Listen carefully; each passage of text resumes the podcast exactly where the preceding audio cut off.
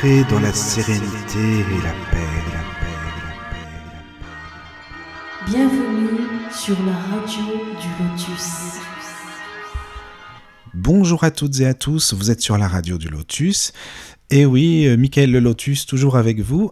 Et nous sommes l'après-midi. Je dis nous sommes l'après-midi parce qu'en général, les lives euh, se font toujours le soir. C'est vrai que c'est la première fois qu'il y a un live l'après-midi. Donc euh, voilà, ça change un petit peu. Et puis euh, on verra bien s'il y a des personnes qui viennent nous écouter ou qui veulent se joindre à nous. Euh, je suis en bonne compagnie. Il y a déjà du monde aujourd'hui. Bah, déjà, il y a Emma. Bonjour Emma. Bonjour Mickaël. Tu vas bien depuis, bah, depuis avant-hier qu'on a fait Eh le live. écoute, ça va, ça va très bien. Je suis ravie de vous retrouver sur la radio du Lotus. hein. Du coup, ça, ça, ça fait le, c'est le changement, quoi. C'est bien, c'est C'est bien, le ça changement. continue. T'es toujours là, toujours fidèle. Ça fait déjà trois émissions en fait, jamais 203. hein, c'est la troisième aujourd'hui. Exactement. Donc euh, il y a aussi Steph avec nous. Salut Steph. Bonjour Michael, bonjour aux auditeurs et auditrices.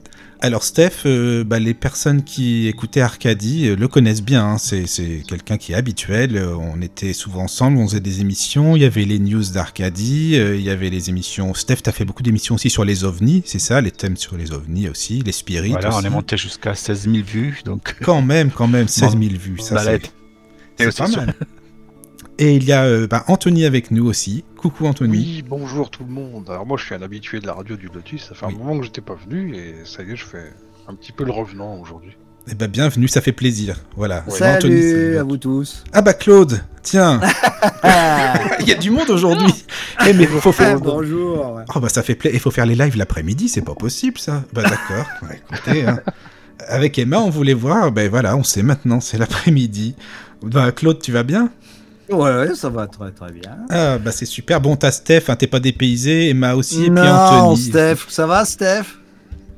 Ça va, ça va bien. Et toi? Dis donc, ça fait un moment que, ouais, ça fait un moment que je t'avais pas entendu. hein.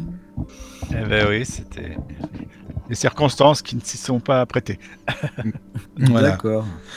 Et donc cette émission, en fait, euh, bah, c'est grâce à Emma, il faut bien le dire, que j'ai eu envie de, faire ce, thème, en fait, parce qu'elle a fait plusieurs allusions dans les émissions, c'est-à-dire la connaissance, en fait. La connaissance, est-ce que justement euh, la connaissance va avec la cohérence? C'est-à-dire que l'instruction, l'intelligence, etc. Est-ce qu'en en lisant des tonnes et des tonnes de bouquins, est-ce que si on lit tous les livres, admettons, qui existent sur Terre, on acquiert forcément la sagesse pour autant? Bon, voilà, c'est peu. Oui, puis c'était surtout à voir avec le travail personnel, c'est-à-dire Voilà. que que bah, longtemps, perso- quand j'étais jeune, enfin, je suis pas partie loin non plus, mais quand j'étais, euh, quand j'étais, quand j'avais une vingtaine d'années, je me disais voilà, si, si je lis beaucoup, si, si j'apprends beaucoup de choses sur un plan théorique, et ben ça va me permettre de, de mieux comprendre les choses. Alors, euh, du coup, j'en ai conclu que oui et non. Parce que oui, euh, on acquiert des, éléments sur un plan théorique et c'est formidable, euh, mais en attendant, on ressent pas les choses, on ne vit pas les choses, on n'expérimente pas.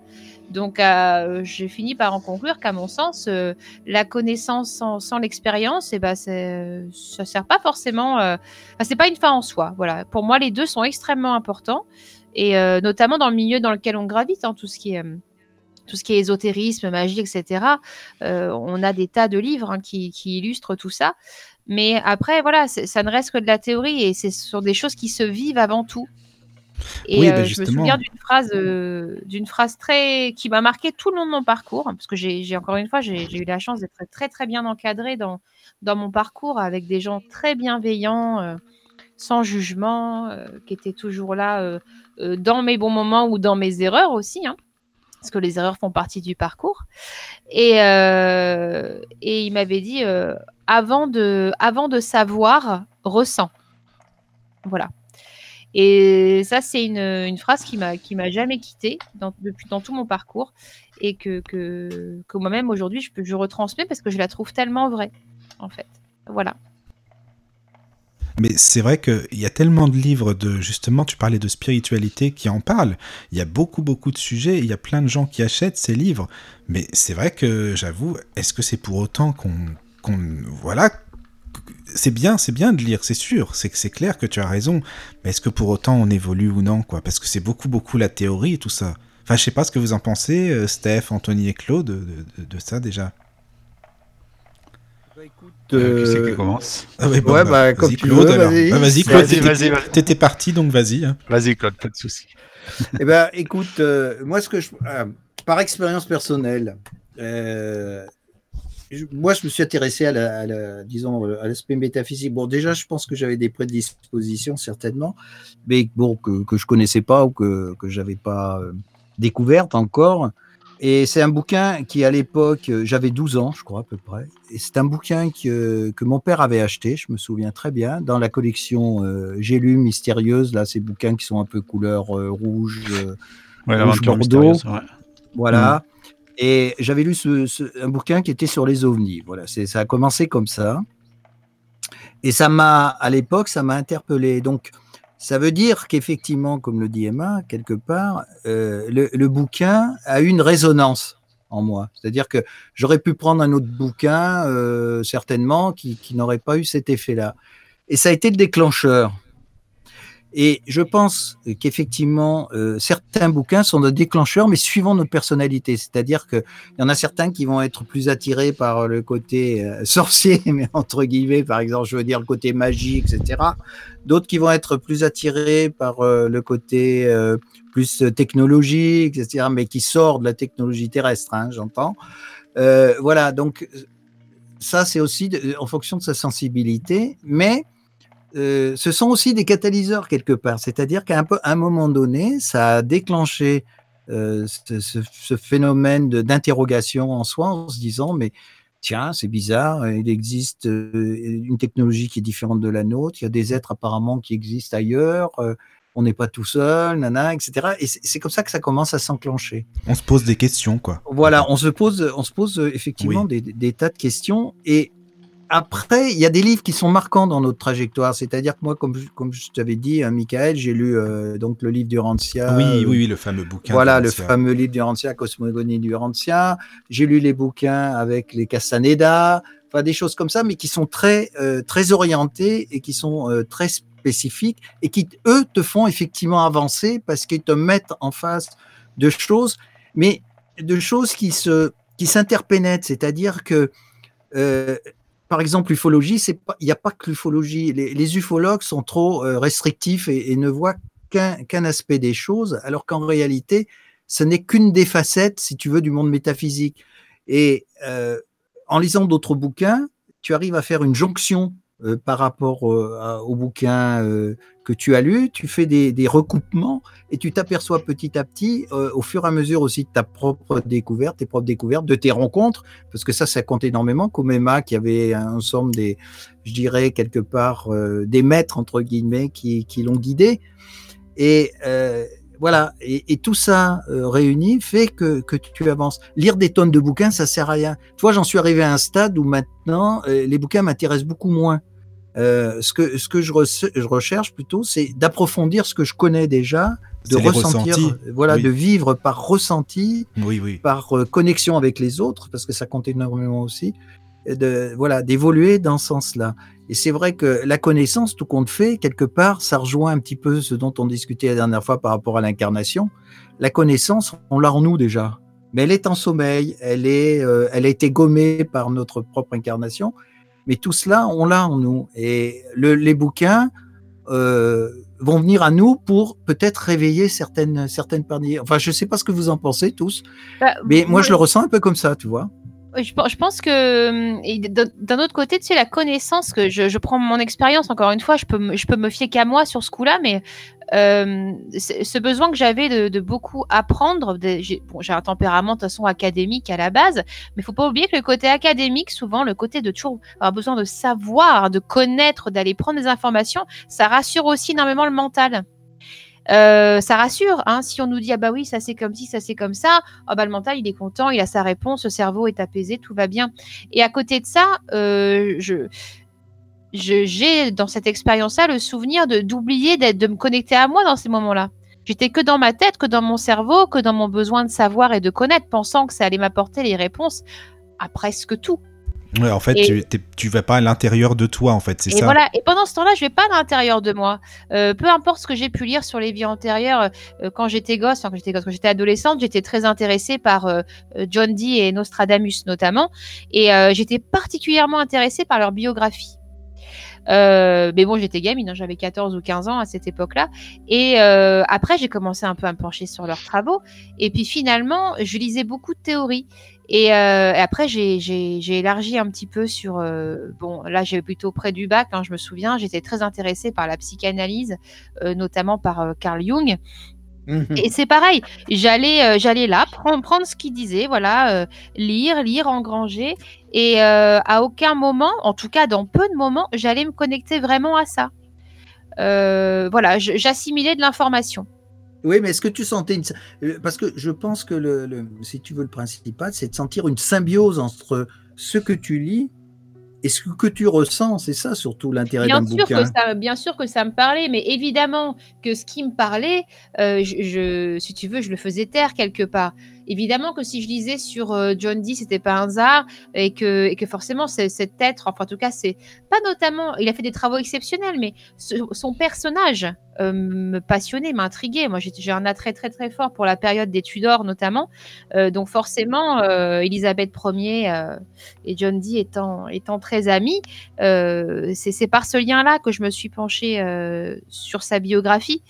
Euh, et puis, euh, effectivement, l'énergie, quand je voyais Carl Jung qui, quelque part me disait que, tout est énergie, que, le subconscient, enfin, en fait, ce que tu ne mettais pas en œuvre à l'intérieur de toi, eh c'était à l'extérieur de toi que ça allait se manifester et te revenir en pleine tête, en fait. hein. c'est grosso modo ce qu'il disait.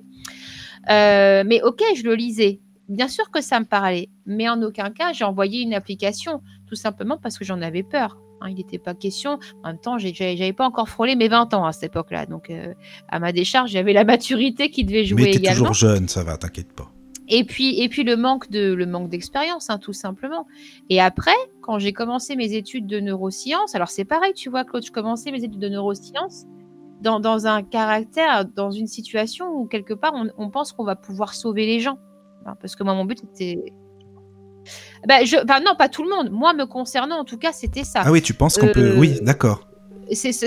D'ailleurs, c'est l'écrémage des premières années de psychologie. hein. On sait bien que beaucoup font psycho euh, dans un but euh, auto, euh, autothérapeutique. Ouais, en fait, c'est ça, ils veulent se sauver eux-mêmes déjà à la base. Voilà. Mais bon, Ça. moi, j'avais une personne de ma famille à qui je tenais beaucoup, qui avait ce qu'on appelle une, une démence frontotemporale. Et en rentrant dans ces, dans, dans ces études-là, je me suis dit, euh, voilà, je vais devenir neuropsychologue et je vais pouvoir l'aider, je ferai de la recherche et ta, ta, ta, ta. Et en fait, je me rendais compte que ce que j'apprenais à l'université, c'était passionnant. Je veux dire, c'est super le cerveau, j'adore ça, c'est, vraiment, j'adore. Mais, mais ça, comme tu dis, Claude, ça résonnait pas avec moi.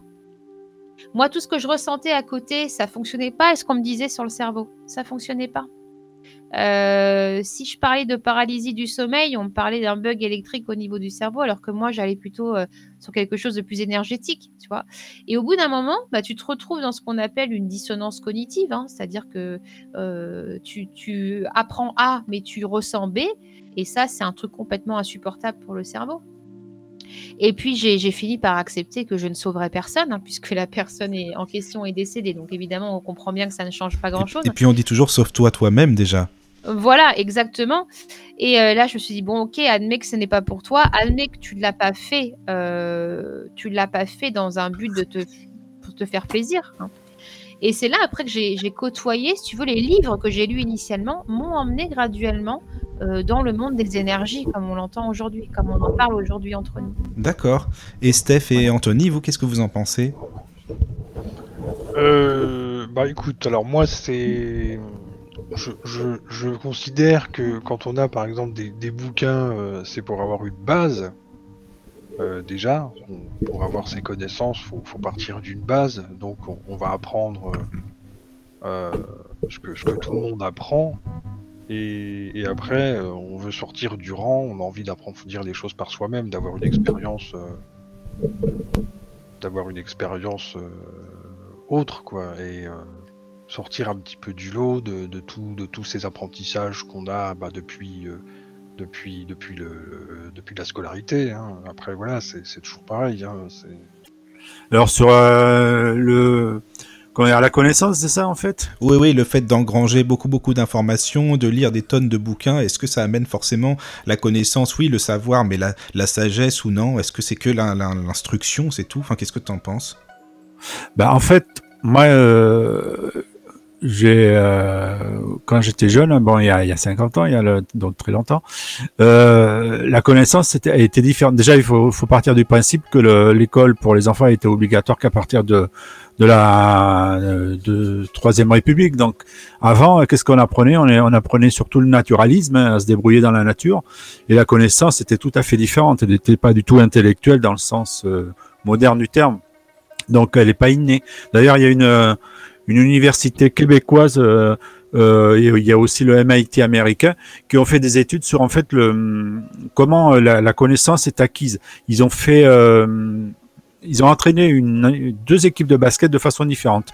Une équipe de basket qui donc pratiquait beaucoup de façon intensive pour apprendre à bien jouer, et une autre euh, équipe de basket qui eux n'ont pas du tout joué et qui ont euh, euh, intellectualisé les choses sous forme de, de vidéos qu'ils regardaient euh, sur le et ils se sont rendus compte au résultat ben en fait qu'il y avait 3% des différences dans les, les- le rendu de comment dire de la de, de dans les matchs euh, le, le- le côté bénéfique 3% des différences. Donc ce qui veut dire que tu vois la- la connaissance c'est quelque, quelque chose de tellement relatif euh, c'est dommage là j'ai pas les sources j'aurais pu j'ai trouvé euh, j'ai entendu ça cette semaine justement euh, sur, sur les médias euh, si j'avais su, j'aurais noté la chose je l'aurais donné de façon plus précise. Mais en tout cas, ça veut dire que la connaissance, tu vois, elle est acquise vraiment de façon tellement relative que on se pose encore des questions sur, sur, sur la, la chose. Donc en fait, je pense que bon, déjà la connaissance, elle est liée euh, à l'étonnement. Et l'étonnement de chacun est tout à fait différent. C'est-à-dire que euh, il y a des personnes qui seront euh, beaucoup plus intéressées par le côté visuel, euh, le côté merveilleux de la nature, de d'un monument, etc. Et puis les autres, ça sera beaucoup plus bah, le côté euh, pensée, euh, élaborer la pensée. Pourquoi euh, la pensée de Dieu, par exemple, pour les frères Bogdanov, tu vois. Donc, je crois que tout est différent dans ce sens-là. Donc, ce qui fait qu'en fait, la connaissance est très relative. Mais ce qui est fa- fantastique, si on réfléchit bien par rapport à toute l'histoire de l'humanité telle qu'on la connaît, euh, de façon relative, évidemment, hein, parce que 2 millions d'années et 2000 ans de- de- d'existence de, notre civilisation, euh, je pense que ce qui est intéressant, c'est de voir que, ni plus ni moins, ben, euh, aujourd'hui, on arrive quand même à une connaissance tellement sublimée, tellement avancée sur bien des points, sur la médecine, sur la sur les atomes, sur là on est en train de rechercher l'énergie infinie, de comprendre comment fonctionne le sommeil, le soleil, le soleil pour euh, essayer d'avoir l'énergie infinie et donc ne plus avoir ces problèmes de, de, de pétrole. Donc tout ça fait qu'en fait la connaissance, elle évolue avec le temps, elle évolue avec les, les civilisations, avec les êtres et tout tout est, en fait c'est le, le- l'importance de d'être plusieurs en fait à, à évoluer dans tous les domaines et moi je suis vraiment émerveillé à chaque fois de d'entendre les bah, tout, tout ce qui évolue dans tous les domaines ne serait-ce que le, le les, les ordinateurs quantiques maintenant enfin euh, ils sont aperçus dans les ordinateurs quantiques euh, euh, donc ils se connectent entre eux ces deux ordinateurs ils avaient deux langages différents donc les, les ordinateurs d'eux-mêmes euh, ont créé des langages euh, pour arriver à communiquer l'un et l'autre. Enfin, c'est assez incroyable, quoi. C'est quelque chose qu'on ne pourrait même pas imaginer. Alors, tu vois, là, en fait, la connaissance évolue tellement que, bon, je crois qu'elle est vraiment liée à, à la civilisation, aux êtres, et puis à, à un peu cet esprit de, de corps qu'on a dans les sociétés qui fait que ben, l'homme veut, veut toujours en savoir plus sur, sur bien des choses. C'est ça. C'est ça. Steph, t'as raison. Je me dis, il veut toujours en savoir plus. Savoir, savoir tout le temps plus. Alors que C'est bon, tellement euh, fascinant. c'est tellement facile. Voilà, c'est fascinant. Alors par contre, en parlant de, de la sagesse justement ou du cœur, t'as des personnes euh, bah, qui n'ont euh, parfois pas forcément d'instruction ou quoi, mais qui sont euh, vraiment euh, plus altruistes que certains savants qui connaissent tout et qui ont leur ego surdimensionné. Il y a ça aussi. Tout à fait. Ben, c'est le principe en fait de, ce que voulait faire l'Église euh, avec les, prêtres et les moines et tout ça. Et c'était l'évêque de Lyon là qui disait lorsqu'il est passé au tribunal pour les problèmes de certains prêtres, qui disait euh, on a voulu en faire des saints et on en a fait des monstres. Donc c'est la relativisation des choses quoi, malheureusement. Voilà, voilà. Emma, tu tu sais, euh, je voulais savoir, tu le chat d'Arcadie, il est ouvert, hein, juste pour le dire aux auditeurs. parce que Il est ouvert, effectivement, le, le chat est ouvert. Euh, bah, écoute, pour l'instant, je, je vois pas d'échange hein, pour le moment, c'est peut-être l'heure qui veut ça. Oui. Euh, voilà, donc après, euh, si vous, bien sûr, vous voulez euh, poser des questions, il faut absolument pas hésiter. Là, en plus, on a du monde aujourd'hui, donc c'est super, on pourra répondre à, Voilà, ce à serait plein, bien. plein de questions, ce sera top. Faut Donc, pas n'hésitez hésiter, hein, surtout. Le chat, il est ouvert, euh, tu disais, jusqu'à vendredi, Emma, c'est ça, hein, le chat. Euh, oui, c'est Jusqu'à la fin du mois, oui. Ouais, la fin du 29 mois. février, me semble-t-il. Voilà, ça, donc oui. après, on verra si on peut créer un autre chat pour la, la radio du Lotus, on verra bien. Enfin voilà, bref, comme donc, ça, ça euh, ce sera, ce sera d'autant plus simple. voilà, Mais donc, pour en revenir à, à cette histoire de, de connaissance, euh, euh, tu sais, dans, le, dans, dans la spiritualité, après, voilà, je, je, pour l'instant, je parle pour moi, vous me direz ce que vous en pensez, mais, mais bien souvent, on a des, on, on a des gens qui, qui, qui pensent cheminer dans la spiritualité. Mais en fait, il y a pas, ils ne font pas de travail sur eux-mêmes. Justement, ils sont que dans ce côté pratique. Alors oui, je vais faire de la magie, donc euh, je vais bouquiner euh, 10 bouquins sur la Wicca et super, je vais devenir un super sorcier. Euh, mais en l'occurrence, euh, la magie, elle est avant tout, elle est, elle est intérieure. hein. Je prends la magie comme exemple, mais ça pourrait être plein d'autres choses. Et puis, il n'y a pas ce parcours intérieur, il n'y a pas ce travail personnel qui est fait.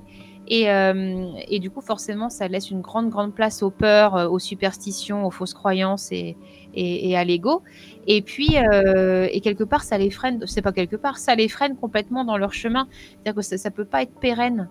N'engranger que de l'information sur un, milieu quel qu'il soit, mais notamment, je pense que le nôtre est d'autant plus important puisqu'on est quand même dans il y a l'ésotérisme, la magie, mais c'est aussi du développement personnel, du bien-être. hein. Euh, je pense que d'abord, pour, pour pouvoir transmettre et, s'occuper des autres, il faut savoir s'occuper de soi et, prendre soin de soi et d'aller travailler ses, ses propres failles et euh, visiter ses propres démons. hein. Parce que je pense qu'après, la seule chose qu'on peut transmettre, bah, c'est nos propres peurs. mais c'est ça, eh ben, c'est ce que j'allais te dire, c'est les peurs, en fait, qui empêchent d'avancer bien souvent. La on peur, a peur moi, de l'inconnu mes... Comment vous dire ça? Ça a été vraiment euh, un de mes points de, de lutte, j'ai envie de dire. Ça a été un, un gros point de travail. Je, Oui, je me mais- qu'au départ, j'étais vraiment... Oui, Euh, au niveau peur, euh, moi je pense aussi c'est une alliée quelque part. mais bien Parce- sûr. Si tu n'as plus peur, t'es dans l'ego, de toute façon. hein. Voilà, c'est-à-dire que ce que je veux dire, c'est que la peur euh, te rend plus sage à un moment donné, dans le sens où elle, te, elle te limite à ne pas faire n'importe quoi. Mais absolument. Tu vois, par exemple, moi, je, je nettoie les maisons. Je fais un nettoyage énergétique de maison. Et euh, t'imagines si je vais dans une maison et j'ai pas peur? Je vais dire, oh, allez, moi j'y vais comme ça, la one again, j'ai pas peur. De toute façon, je gère, je maîtrise, il n'y a pas de souci. Mais quel manque de respect, quoi. Quel manque de respect euh, pour le milieu dans, dans lequel je suis en train de graviter? Le manque de respect pour le lieu que je, que je vais aller visiter. Et les éventuelles énergies à, à rééquilibrer. Et puis quel ego à ce moment-là. Tout à fait. Ouais, on, ouais. peut, pas aller là-bas la fleur au fusil euh, et se dire que voilà, moi, je gère super sorcière, voilà. Non, non, non, non. L'appréhension, je pense que l'appréhension est nécessaire, un minimum de peur est nécessaire, comme tu dis. Ça permet de d'avoir du recul, d'avoir un peu de sagesse. Et mais quand je parle des peurs, tu sais, je parle de toutes ces fausses croyances, en fait, de toutes ces superstitions, des choses qui te conditionnent. Voilà. Mais euh, oui, oui, je pense que si on n'est plus, si on n'a plus de peur, euh, on va dire on n'est plus très humain, parce que je pense que la peur est quand même un, un vrai. euh, Euh, oui, c'est humain d'avoir peur, c'est sûr. hein, c'est quand très même. humain, et puis surtout c'est une grande preuve d'ego si on dit Oui, qu'on c'est n'a ça. plus peur. hein. Je veux dire, à chaque fois que je fais Ouais. une maison qui est un peu tendue, j'ai peur, hein, c'est tout. Mais ça, ça peut être un peu à double effet aussi, justement, parce que soit ça nous empêche de faire n'importe quoi, ou ça peut nous empêcher d'avancer aussi. Tout à fait. Et je pense que c'est là qu'il faut pouvoir la doser. Et il faut que ce soit une peur qui soit, euh, alors rationnelle, c'est un oxymore parce que on dit souvent que la peur est irrationnelle. Mm. Euh, mais je pense qu'il y a des peurs qui sont liées à nos instincts, à nos ressentis, et il y a des peurs qui sont liées à nos conditionnements. Et je pense pas que ce soit les mêmes. Mhm. Les, les peurs que tu as dans ton enfance, euh, bah, je prends un exemple tout bête, hein, mais euh, ne riez pas, attention. Quand j'étais euh, quand j'étais jeune ado, j'ai- j'ai j'ai vu, euh, malheureusement pour moi, j'ai vu, vous savez, le film de Stephen King avec le, le, le clown It. Ça, Ah oui. hein, le grand méchant clown qui mange les enfants et Mhm. que tout le monde va flotter en bas. Vous vous rappelez de ça Mhm. Et ben ça, c'est un conditionnement. Puisque après, forcément, euh, j'ai eu peur des clowns. J'ai eu la phobie des clowns. Ouais, mais, c'est culturel aussi parce que. Tout à fait, c'est culturel. de- des deux côtés de la- de l'Atlantique, euh, la, la vision du clown est totalement différente. Euh, pour eux, les... aux États-Unis, le, le clown est considéré comme un comme un, un mendiant, un vagabond, et c'est pas très c'est pas très positif en fait euh, Mais, par, par rapport à la vision européenne euh, qu'on a. Alors moi, euh, pas du tout une bonne image hein, du clown. hein, je vais te Ouais. dire, du coup, ça m'a calmé le clown. Mais ce que je veux dire, c'est que c'est une peur qui, tu vois, qui, qui s'est construite. Elle n'était Ouais, pas là à la base. Elle Mm. fait pas appel à mon instinct. Elle fait pas appel à ce que je ressens. Elle fait appel à, euh, à un stimulus extérieur qui a été euh, qui a été chatouillé des peurs intérieures, des Mhm. peurs d'enfant en l'occurrence. Ouais. hein. Et mais après, tu, tu grandis avec ça, tu vois, tu te construis avec ça. Enfin, c'est là, ça te colle. Oui, ça un- reste, ça colle à la peau. à la basket, toujours- quoi, Oui, voilà, c'est ça. Ben oui. Et, et ça, c'est pas les bonnes peurs, si j'ai envie de dire. Alors, ce que disait Claude tout à l'heure, plutôt les peurs qui, qui relèvent de nos ressentis et qui, là, je pense, doivent être écoutées. mhm. Euh, je veux dire, si tu es dans un environnement énergétique, toi, dans une maison qui est, par exemple, un petit peu chargée, et tu ressens euh, quelque chose, tu sens qu'il y a des énergies qui sont pas, qui sont pas forcément très saines, qui sont un peu pesantes. Euh, je pense que là, effectivement, écouter l'appréhension que tu ressens, donc que ce soit purement, purement énergétique, mais ça peut aussi se manifester dans le corps, hein, la, la peur. Là, je pense que c'est une peur qui est saine à écouter. Je sais pas si je suis très claire. C'est- une intuition finalement. et Tout à fait, c'est une intuition. C'est euh, une façon aussi. euh, Ah, de attendez, il y a un bruit de. Excusez-moi, il y a un téléphone portable qui fait des parasites là. Je sais pas qui c'est. Ah, C'est bon. Oui, vos portables, comme vous Oui, désolé.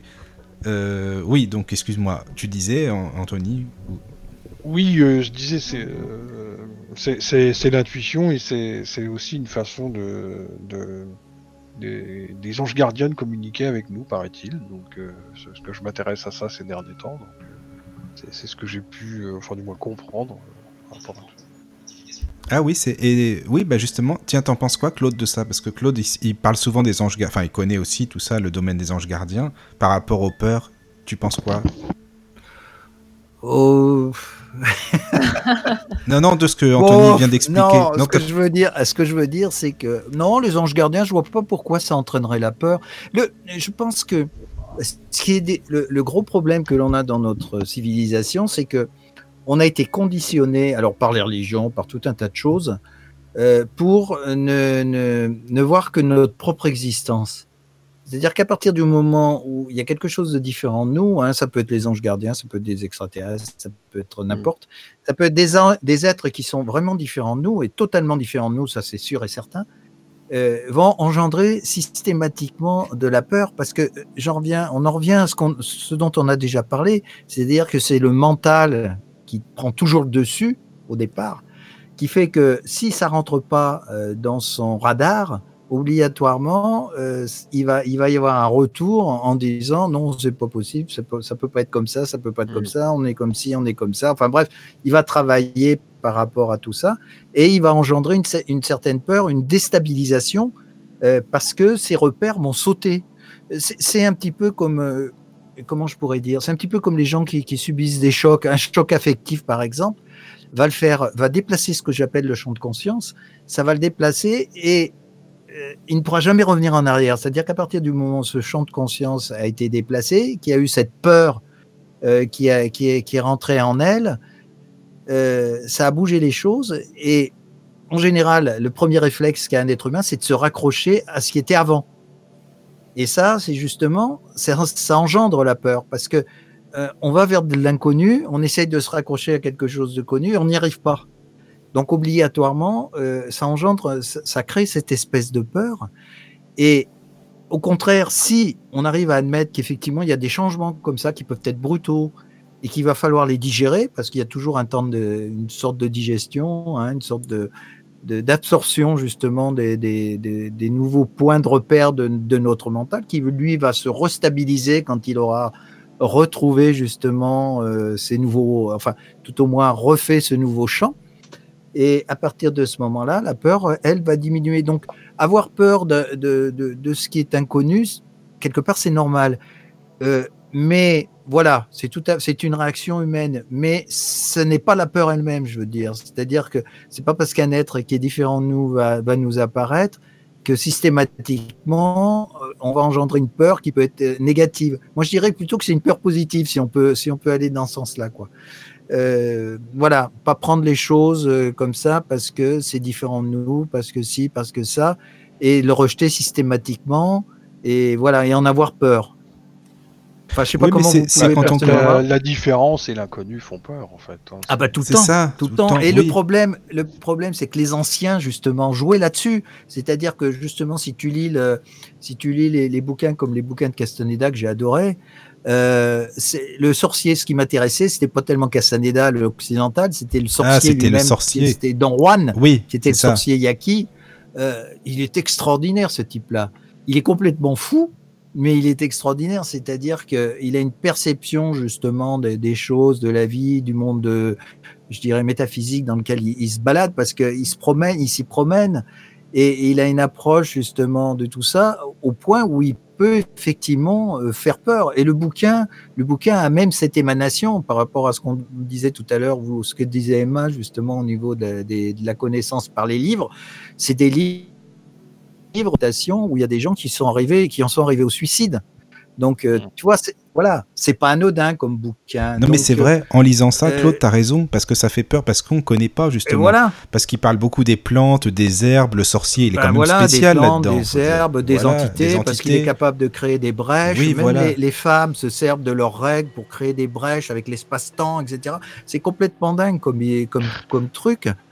Et euh, ce que je veux dire, c'est que, évidemment, tu, toi, tu arrives, tu prends un bouquin comme ça, tu dis, ah tiens, tu es un petit peu intéressé par, par ça. Tu dis, tiens, je vais plonger dans, dans ce bouquin-là.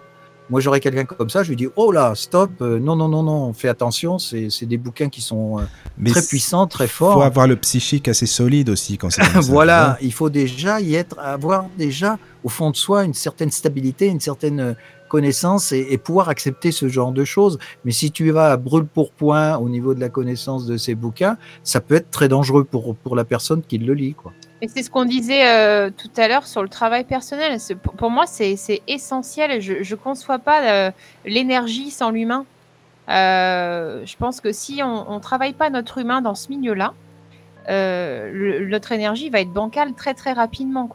Et qui dit énergie bancale, bah, ça entraîne tout ce qui va avec. hein. Ça entraîne le décentrage. Et, le décentrage, c'est la porte ouverte à notre Bah, aux angoisses, euh, Exactement. au- ouais, ça t'emmène, euh, oui, ça peut t'emmener jusqu'au suicide, hein, carrément, pour être clair par Donc, rapport à ça. euh, Tu genre, on, on a beaucoup, enfin, vous en voyez, enfin, vous en avez connu, vous en connaissez, mais des personnes qui, qui veulent absolument, euh, qui sont dans un côté très fantasmé de l'ésotérisme et qui veulent, je dis l'exemple de sorcier ou sorcière, mais il y a plein d'autres choses qu'on pourrait évoquer, et qui, voilà, oui, non, mais moi, j'ai lu ça, j'ai fait trois heures de formation sur ça, je suis partie en séminaire deux jours, et, et voilà, je, suis capable de, faire de la magie.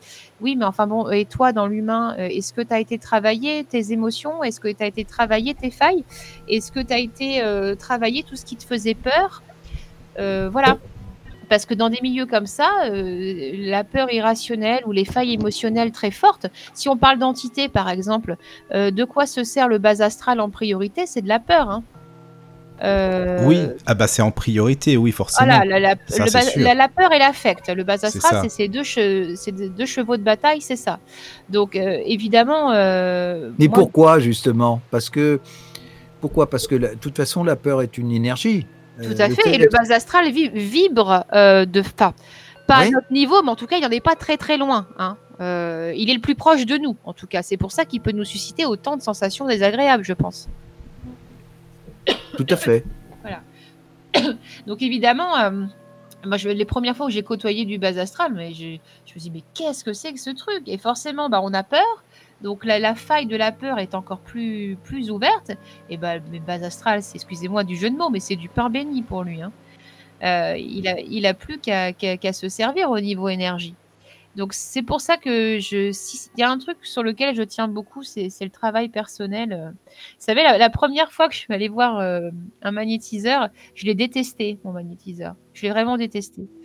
Parce que j'étais carrément dans mon ego et euh, je lui ai dit, mais voilà, mais dites-moi, dites-moi ce que vous, ce que vous ressentez, ce que vous percevez. Et de toute façon, je, je, je- j'ai j'ai besoin de savoir, j'ai envie de savoir. Il a dit, mais vous n'êtes pas prête. Ben si, je suis prête. Je lui dis comme ça, mais bien sûr. que je suis prête. je lui dis, ouais, je suis. je lui dis, si, si je suis là, c'est que je suis prête. Il me dit non, vous n'êtes pas prête. Mais quand est-ce que je serai prête? Et là, il m'a dit, euh, vous serez prête quand vous cesserez de me demander si vous êtes prête. Et bon, moi, du coup, j'ai continué est- mon travail avec lui pendant cinq années. Mais il est bien, c'est qu'il est bien celui-ci. C'est- voilà. Une personne exceptionnelle à qui je, je- je dois énormément euh, de soutien et de bienveillance. Mais c'était ma première consultation. Et je suis sortie de là, je l'ai détesté. Je dis, mais c'est qui? C'est qui, excusez-moi l'expression, mais c'est qui ce con qui se permet de me dire que je Bah, suis c'est normal que tu te sois dit ça en même temps. Bah oui, non mais c'est Tout sûr. fait. Mais il là, était prudent cet homme-là, justement, de Tout à pas te dire tout. Ah oui, C'est- oui. Ça qui est bien. Mais, mais c'est l'ego qui parle à ce moment-là. Oui, bah voilà, c'est ce que j'allais dire, Emma. Ouais. C'est c'est ton ego, c'est c'est- c'est ton mental qui fait que tu avais l'impression d'être toujours prête, de ci, de ça. C'est ça. Et c'est là que j'ai- j'ai- j'ai compris par la suite, en commençant le travail personnel, que, que j'ai mieux compris ce qu'il m'a dit par la suite. Bien sûr que qu'il faut qu'il faut travailler sur soi, que ça peut pas venir comme ça, et que si il m'avait expliqué certaines choses que je sais aujourd'hui, la- le premier jour où je l'ai rencontré, Tu ne l'aurais pas compris. je l'aurais pas compris, puis je serais plus jamais revenu. hein. Mm. Euh, j'aurais eu peur. J'aurais vraiment eu peur. Voilà. Et puis bah voilà, on chemine. Je ne connais pas vos parcours, mais je suppose que le travail personnel, vous, vous l'estimez quand même un- important également. Ah bah, tout oui, à fait. Oui, parce oui, que c'est tu- important. Ah oui, oui, oui. Mais Tu vois, euh, je peux t'en parler aussi par expérience parce que euh, il y a des choses que j'ai euh, que j'ai réussi à comprendre, je vais dire euh, peut-être 30 ans ou 40 ans après. Euh, qui à l'époque, euh, bon, moi je disais oui, oui, euh, tu sais, tu sais, c'est un petit peu comme ce qu'on disait la dernière fois là, où tu dis à quelqu'un arrête de fumer parce que parce que ça va te tuer, etc. La personne te dit oui, bien sûr, effectivement, et puis qui continue. Oui, Et là, là c'est un petit peu la même chose, c'est-à-dire qu'à partir du moment où on te dit, on va te dire certaines choses, tu dis oui, oui, effectivement, oui, je les ai compris, mais en réalité, tu les as pas compris. Tu les as enregistrées simplement, mais elles sont pas allées jusqu'au cœur de, de ce que tu es. Et ce qui fait que eh ben, tu t'en rends compte et tu arrives à, vraiment à sentir, à sentir ce que l'on t'a dit à un moment précis de ta vie, euh, eh ben, peut-être 20, euh, 10 ans, 20 ans, euh, 30 ans après parce que tu seras mûr à ce moment-là et tu auras fait le, le cheminement nécessaire pour comprendre justement ce qui t'a été dit. Oui, oui, c'est vrai. Et c'est ça l'expérience. Euh, tu vois, on parlait tout à l'heure aussi des, des peurs. Euh, par exemple, moi, je suis plus euh, dans tout ce qui est euh, spiritisme. Enfin, je veux dire, les livres d'Alan Kardec, etc. Je les ai beaucoup lus, beaucoup étudiés, mais c'est pas le tout de les étudier. C'est qu'on a peur de ce qu'on connaît pas. Quand tu parles à des gens, par exemple, euh, les esprits, euh, les bon, tout- déjà, on va te dire les fantômes tout de suite. Alors forcément, Oui, c'est voilà, vieux cliché déjà. ça, ils, va- ouais, ils vont ouais. associer ça, voilà. Et alors, Hollywood. justement, c'est Hollywood, Hollywood. exactement. C'est ça, c'est exactement ça. Mot Hollywood, j'adore en fait. Mais je c'est suis complètement d'accord avec cette terminologie. Et d'ailleurs, je me permets de vous couper, les garçons, parce qu'on a une question sur le chat. Ah bah c'est génial, bah bienvenue à la personne, je sais pas de Voilà, qui c'est, c'est mais vas-y. Géraldine. Et Salut, euh, je lui ai dit, Géraldine, je vous réponds dans un instant. Et Géraldine nous demande, alors c'est une question qui, qui- qui est relativement commune et qui justement nous permettra aussi de, de- de parler euh, des peurs et du mental. Donc Géraldine nous demande comment se protéger au mieux du bas astral et surtout des, en- des entités qui peuvent venir nous vampiriser énergétiquement. Alors déjà, Géraldine, merci beaucoup pour la question parce que je la trouve euh, très pertinente. C'est une question que beaucoup de gens se, se posent. Alors déjà, le, le bas astral est vampirique énergétiquement. hein. C'est une entité, enfin c'est une, énergie euh, qui, est très vampirisante. Pourquoi? Parce qu'elle va aller jouer sur vos peurs et sur votre affect. Ce sont les, deux, les deux failles qu'elle va utiliser pour euh, se connecter à vous. Et plus vous répondez à cette peur et, euh, et à cet affect, plus elle- vous allez vous connecter à elle. Donc c'est en fait une espèce de cercle vicieux. Alors, pour vous me coupez, hein, les garçons, si vous êtes. C'est un vampire énergétique, comme on dit. Tout à fait, c'est un vampire énergétique. À côté de ça, le bas astral, on en fait toujours beaucoup de un grand cas, alors que finalement, euh, ils sont pas méchants. hein. C'est comme un, un Non, non, collé pas sous du la tout. basket. Oui, oui, hein. oui, absolument. C'est un chewing-gum qui colle, hein, c'est un peu Ouais. ça. Ça, Euh, nourrissent des énergies, quoi. c'est ça, c'est c'est chiant, mais c'est pas dangereux en, en soi. Par contre, effectivement, ça peut tellement vous solliciter que ça peut vous, vous fatiguer vraiment sur du long terme. Et puis, ça peut un peu jouer aussi sur les systèmes d'humeur, parce que la fatigue engendre euh, les. Le moral, la peur. les- Voilà, ouais, tout à ouais. fait. Et Il y a le sommeil, le, le monde du rêve aussi. Tout hein. à fait, se oui, ils servir peuvent- du monde du rêve de cette tout à fait. dimension pour intervenir. hein. Tout à fait. Donc ils ont, ils ont vraiment ces, ces capacités d'interaction euh, assez faciles finalement puisque vibratoirement ils se rapprochent de notre niveau. Et euh, alors se protéger, ça c'est aussi une thématique euh, qu'on retrouve beaucoup et que je trouve qui est, qui est très entourée de, de, de superstitions parce que la, la première protection pour moi Géraldine et ça c'est mon opinion, hein, mes, mes collègues euh, vous donneront leur avis, mais pour moi la première protection et celle qu'on m'a transmise, c'est celle qui est à l'intérieur de vous. C'est dans votre cœur quelle est votre protection. Euh, je pense qu'effectivement, les pierres, euh, les gris-gris, les talismans, tout ce que vous voulez, c'est bien, c'est des bonus. Mais si à l'intérieur de vous, vous êtes en vrac, si vous n'êtes pas centré, eh bien, ça vous servira pas à grand-chose. Ah, je suis à 100%. Alors là, euh, c'est, je suis d'accord. Mais je Vraiment. laisse la, la- Mm. réponse à mes, à mes collègues qui donneront leur propre ressenti. Donc voilà, Géraldine, je pense que si vous voulez vous protéger du bas astral, déjà, pour moi, c'est un, c'est une illusion parce que le bas astral est partout. Euh, Oui, mais par tu contre, sais- on n'est pas obligé de le subir. Mais On Emma, je pense que en fait, le bas astral, c'est-à-dire que plus on en a peur, plus on crée dans notre mental un égrégore, en fait. Tout tu à vois ce que fait. je veux dire? Tout à fait. Et le bas astral adore ça. Et, Et c'est comme ça qu'il se connecte. c'est ça, comme exactement. ça se connecte.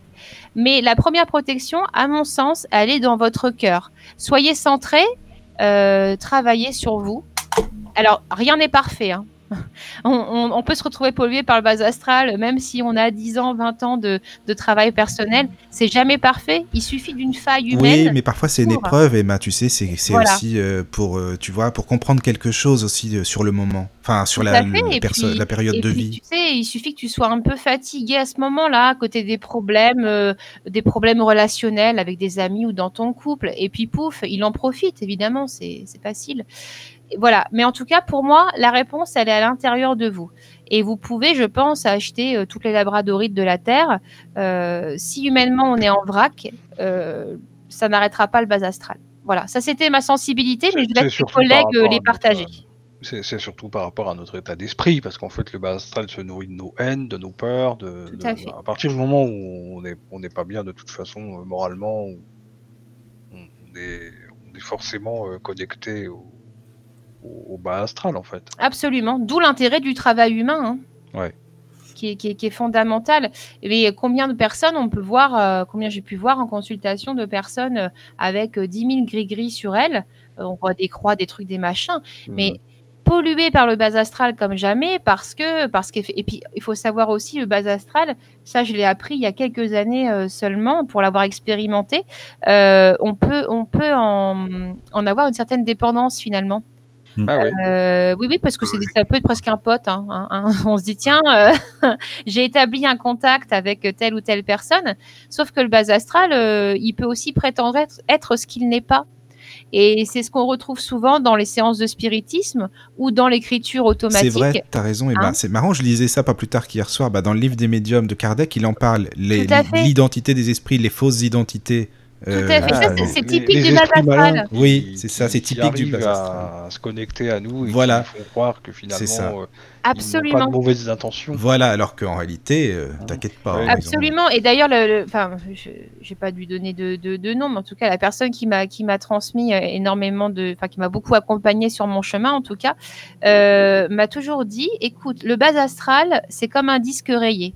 Il répète tout le temps la même chose. Ah, c'est souvent les mêmes choses. Voilà. Ouais, Donc, si tu es sur une séance de spiritisme et où euh, bizarrement ce qu'il te raconte correspond vraiment à ce que tu aimerais entendre, pose-toi les bonnes questions. Hum, hum, hum, hum. Ouais, effectivement. ouais. Voilà. Alors Ouais. parfois, on a envie de parler avec euh, Tati euh, Claudette qui est décédée l'année dernière, et puis on, on va parler avec euh, avec le voisin d'à côté qui est mort avant-hier et qui sait pas qu'il est totalement parti. Vous voyez. Ouais, d'accord. Je pense que. Parce que- Oui, Claude, excuse-moi.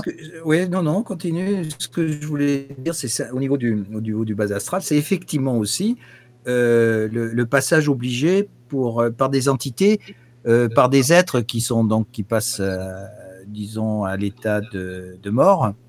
Et c'est un passage obligé pour les gens justement qui n'ont pas conscience de ça. Enfin, il y a, si tu veux, il y a beaucoup de personnes qui, quand elles arrivent à leur fin de vie, euh, n'ayant pas de connaissances euh, spirituelles, euh, font que bah, pour elles, elles passent de l'autre côté pour final, mais elles s'en rendent pas compte parce qu'elles n'ont pas le, comment je dirais, la connaissance nécessaire euh, pour, pour faire la, différence lors du passage. Et elles vont se retrouver effectivement dans ce monde intermédiaire. C'est un monde intermédiaire, hein, le base astral. Et à partir de, de, de ce moment-là, ces gens-là vont effectivement euh, essayer de communiquer avec les, les, les, gens qui sont vivants. Alors, soit par l'intermédiaire des, des, des de, de, médiums, soit par l'intermédiaire de, de, de, de tables, enfin bref, bien que j'aime pas ce genre de, procédé. Euh, et en réalité, s'il y a derrière, c'est du vent. C'est-à-dire que euh, c'est pour ça que même souvent je me méfie des médiums, parce que ce sont des gens donc, qui vont capter effectivement quelque chose, mais qu'est-ce qui leur assure que la personne qui s'adresse à eux, qui a l'impression, ils ont l'impression que c'est euh, euh, Tati machin, comme tu disais euh, tout à l'heure, alors qu'en réalité, ça peut être simplement une entité qui va s'amuser et se faire passer pour cette personne-là, et par l'intermédiaire des capacités qu'ils ont, comme la télépathie et autres, aller dans le sens justement de, de, la, personne qu'ils veulent renseigner.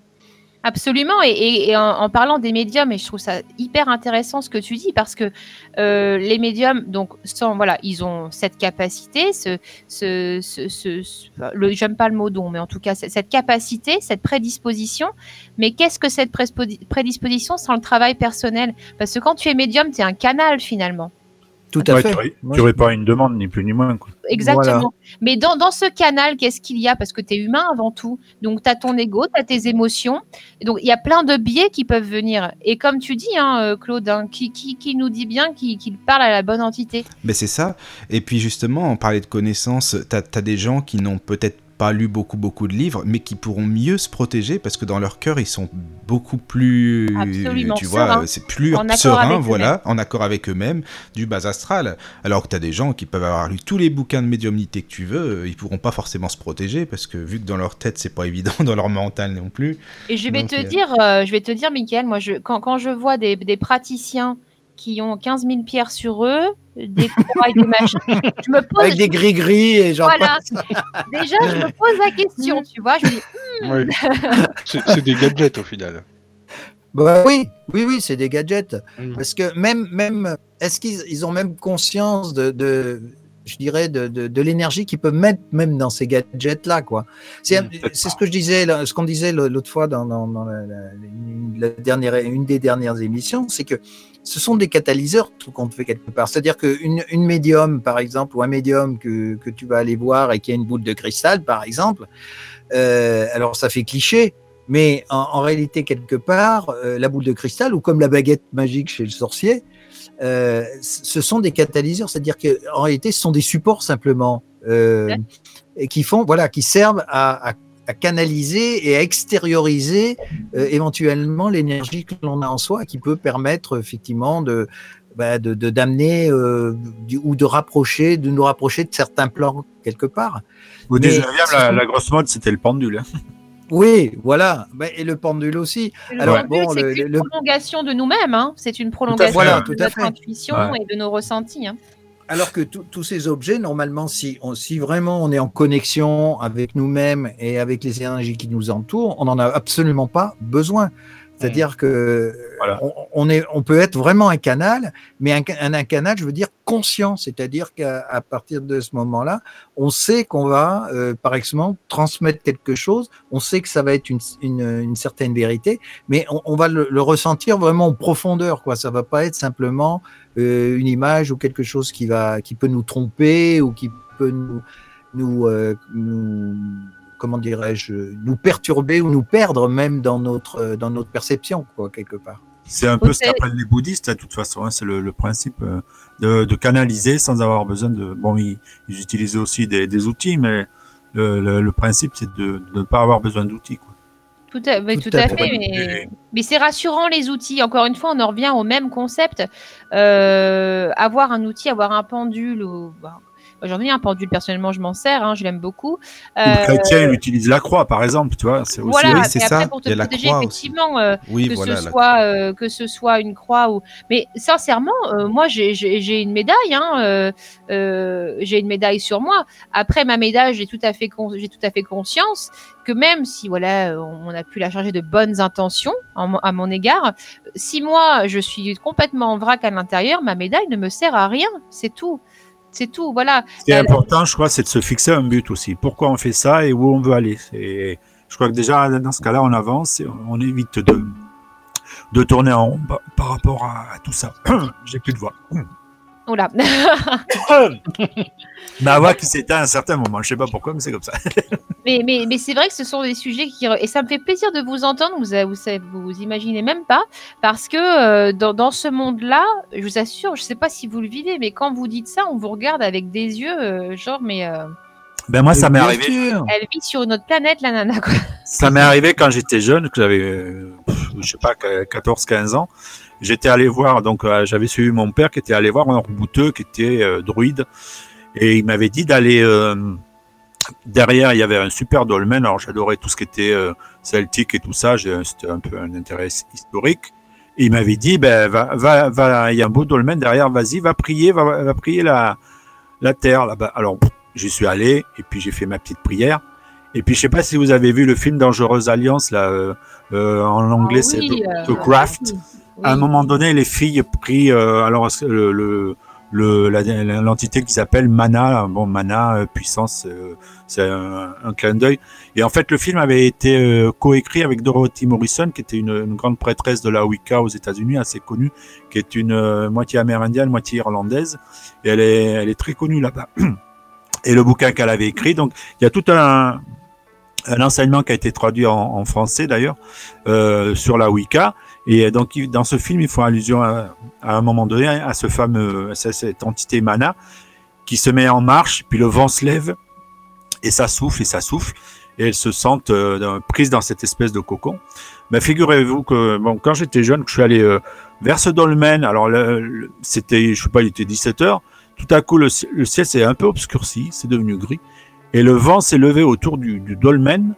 Euh, alors j'avais fait ma prière et j'ai un peu flippé. Je suis parti en courant et j'ai fait quoi euh, Peut-être, je sais pas, euh, 50 mètres. Et il y avait plus de vent après.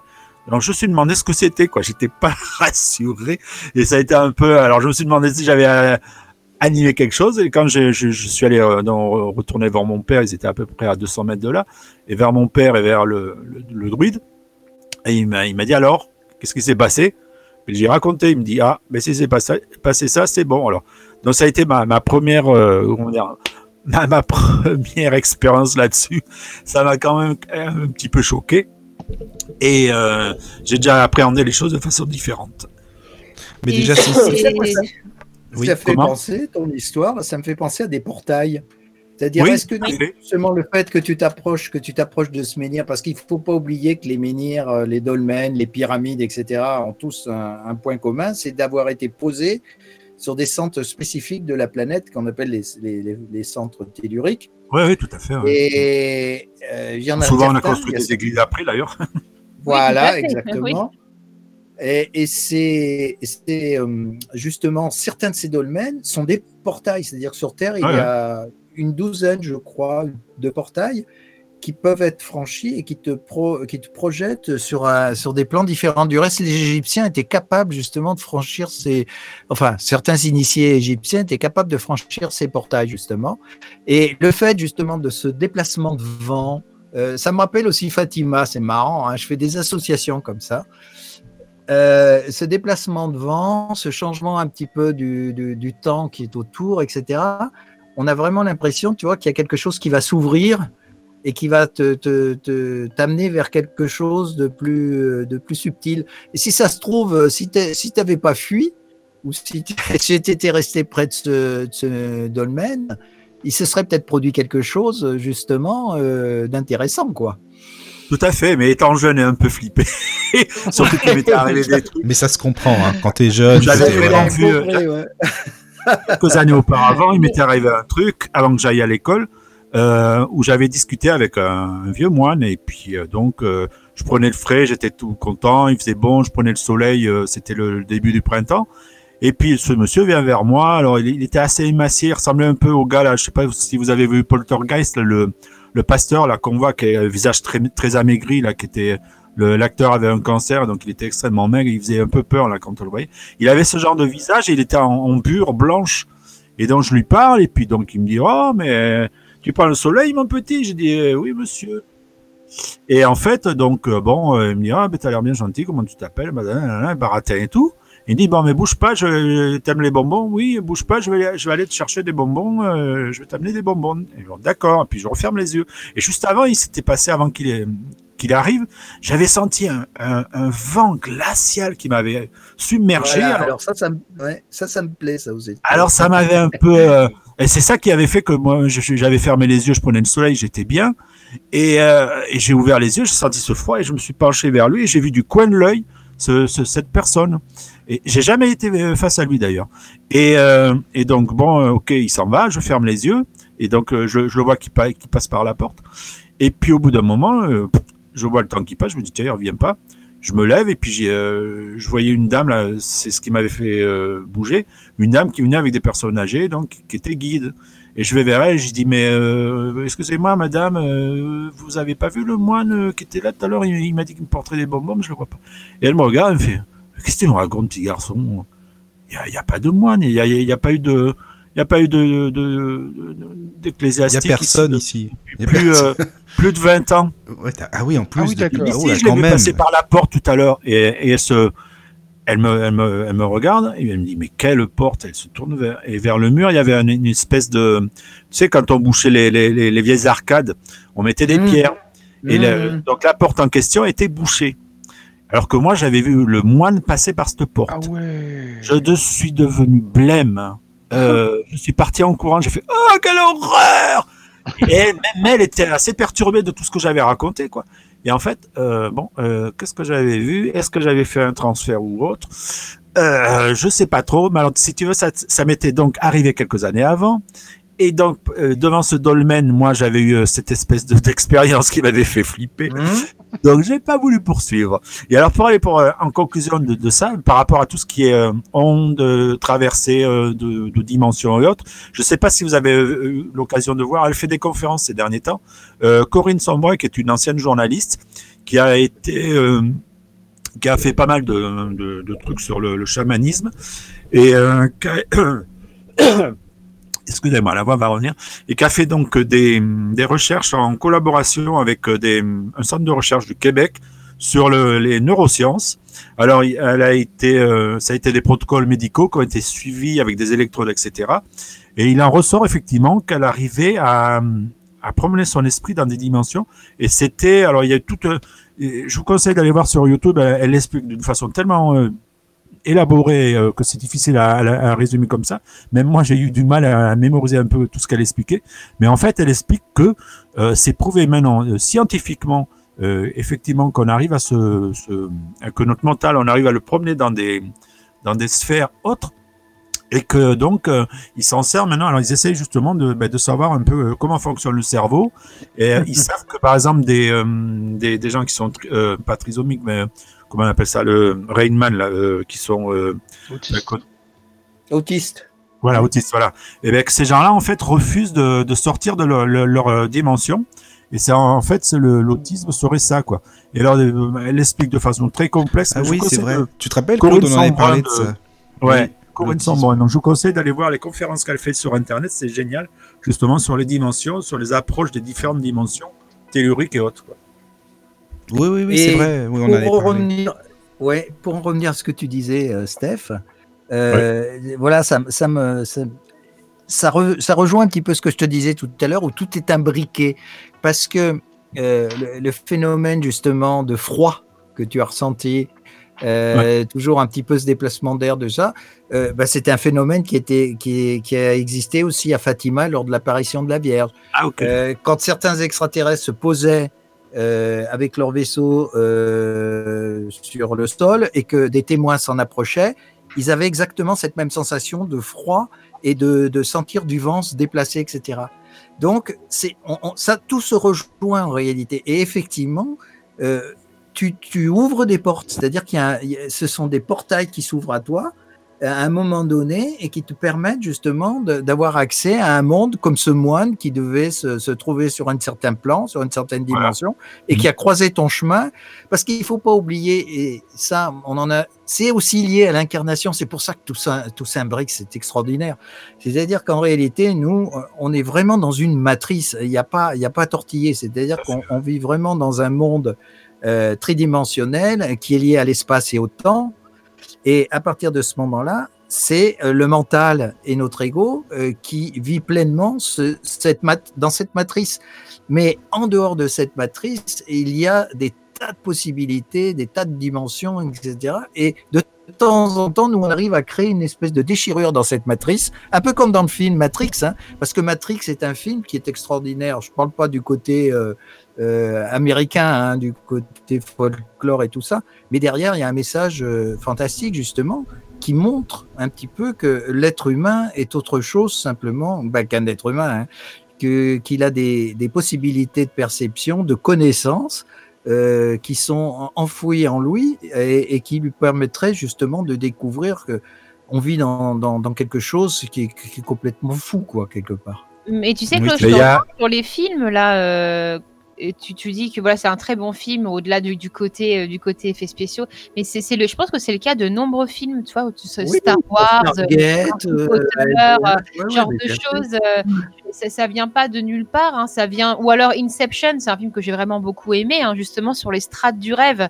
euh, et justement de savoir où, dans quelle vérité tu es hein, dans quelle euh, dans quelle dimension tu te trouves est-ce que est-ce que tout ça est vraiment réel etc et, je pense que ce sont des producteurs des réalisateurs ont- qui ont déjà cette Mais c'est des gens qui connaissent tout ça, qui sont initiés quand même à tout tu ça, qui ont des regardes, intuitions. euh, tu regardes Jules Verne, hein, il avait déjà écrit Voilà, euh, qu'on irait sur la Lune. Oui. Il y avait ce fameux roman, alors je sais plus l'année euh, à laquelle il est paru, mais qui relate euh, la tragédie euh, du Titanic euh, Ah oui. Mmh. Oui, c'est 100 vrai. ans avant, hein, Même avec le nombre de passagers qui meurent, avec euh, euh, la même date de naufrage. Bah, je pense que beaucoup de, de chefs-d'œuvre hein, cinématographiques, euh, comme tu parlais de Matrix, Claude, euh, viennent de. Il y a une intuition qui est derrière tout ça. hein. Ah bah, il y a une intuition, une connaissance certainement qui voilà de, de, de, de ceux qui font qui font qui font des recherches certainement par rapport à ça parce que ils le posent pas comme ça euh, d'un coup et voilà il y a derrière il y a déjà ça- du, du travail par rapport à ça puis peut-être des gens justement qui ont ce côté-là euh, justement et qui ont une perception du monde tellement différente qu'ils essayent de la faire passer à travers euh, à travers justement euh, des films et c'est vrai que euh, tout ça, si tu veux, s'enchevêtre, quoi. C'est-à-dire que vraiment, Matrix, moi, m'a- épaté dans le sens où, bon, le, le fait justement de cette, euh, matrice dans laquelle nous vivons, et puis le fait de pouvoir en sortir, bon, par rapport à des, à des pilules, et- etc., ou une manière de faire soi, c'est un petit peu, c'est un petit peu la, la- la même chose que, que nous, comme dans Castaneda, par exemple. Tiens, je vais te citer un exemple où euh, le, le, le chaman en question, donc le sorcier Yaki, euh, fait absorber à Castaneda du payol, qui est un champignon. C'est Ouais. un champignon à base hallucino- hallucinogène. Et en très faible quantité, ça permet de, euh, euh, comment je dirais, de pousser, le, de déplacer le champ de conscience. Le champ de conscience pour les, pour les sorciers euh, Yaki, et ça je suis totalement d'accord avec eux, c'est un point, ce qu'ils appellent eux le point d'assemblage, c'est-à-dire que ce serait un point qui se trouve dans notre cocon, qui nous entoure, nos espèces d'aura, et, sur lequel lui, il se servait pour euh, justement déplacer le champ de conscience de la personne et la projeter euh, sur des plans différents. Je sais qu'à un moment donné, il se retrouve, il, fait tellement peur à, Castaneda, justement, il joue sur la peur euh, pour le, faire déplacer et il se retrouve euh, couché euh, en train d'observer un ciel sur une planète différente de la Terre. Donc ça veut dire qu'à un moment donné, ils se sont projetés euh, en tant qu'entité, donc dans leur plénitude, ils se sont projetés dans un autre monde. Le corps physique est resté euh, bah, sur Terre où il était. Par contre, leur esprit, leur, leur être réel, et euh, s'est projeté justement sur un monde et il lui a montré un autre endroit qui se trouvait quelque part dans notre galaxie ou dans notre dans notre univers.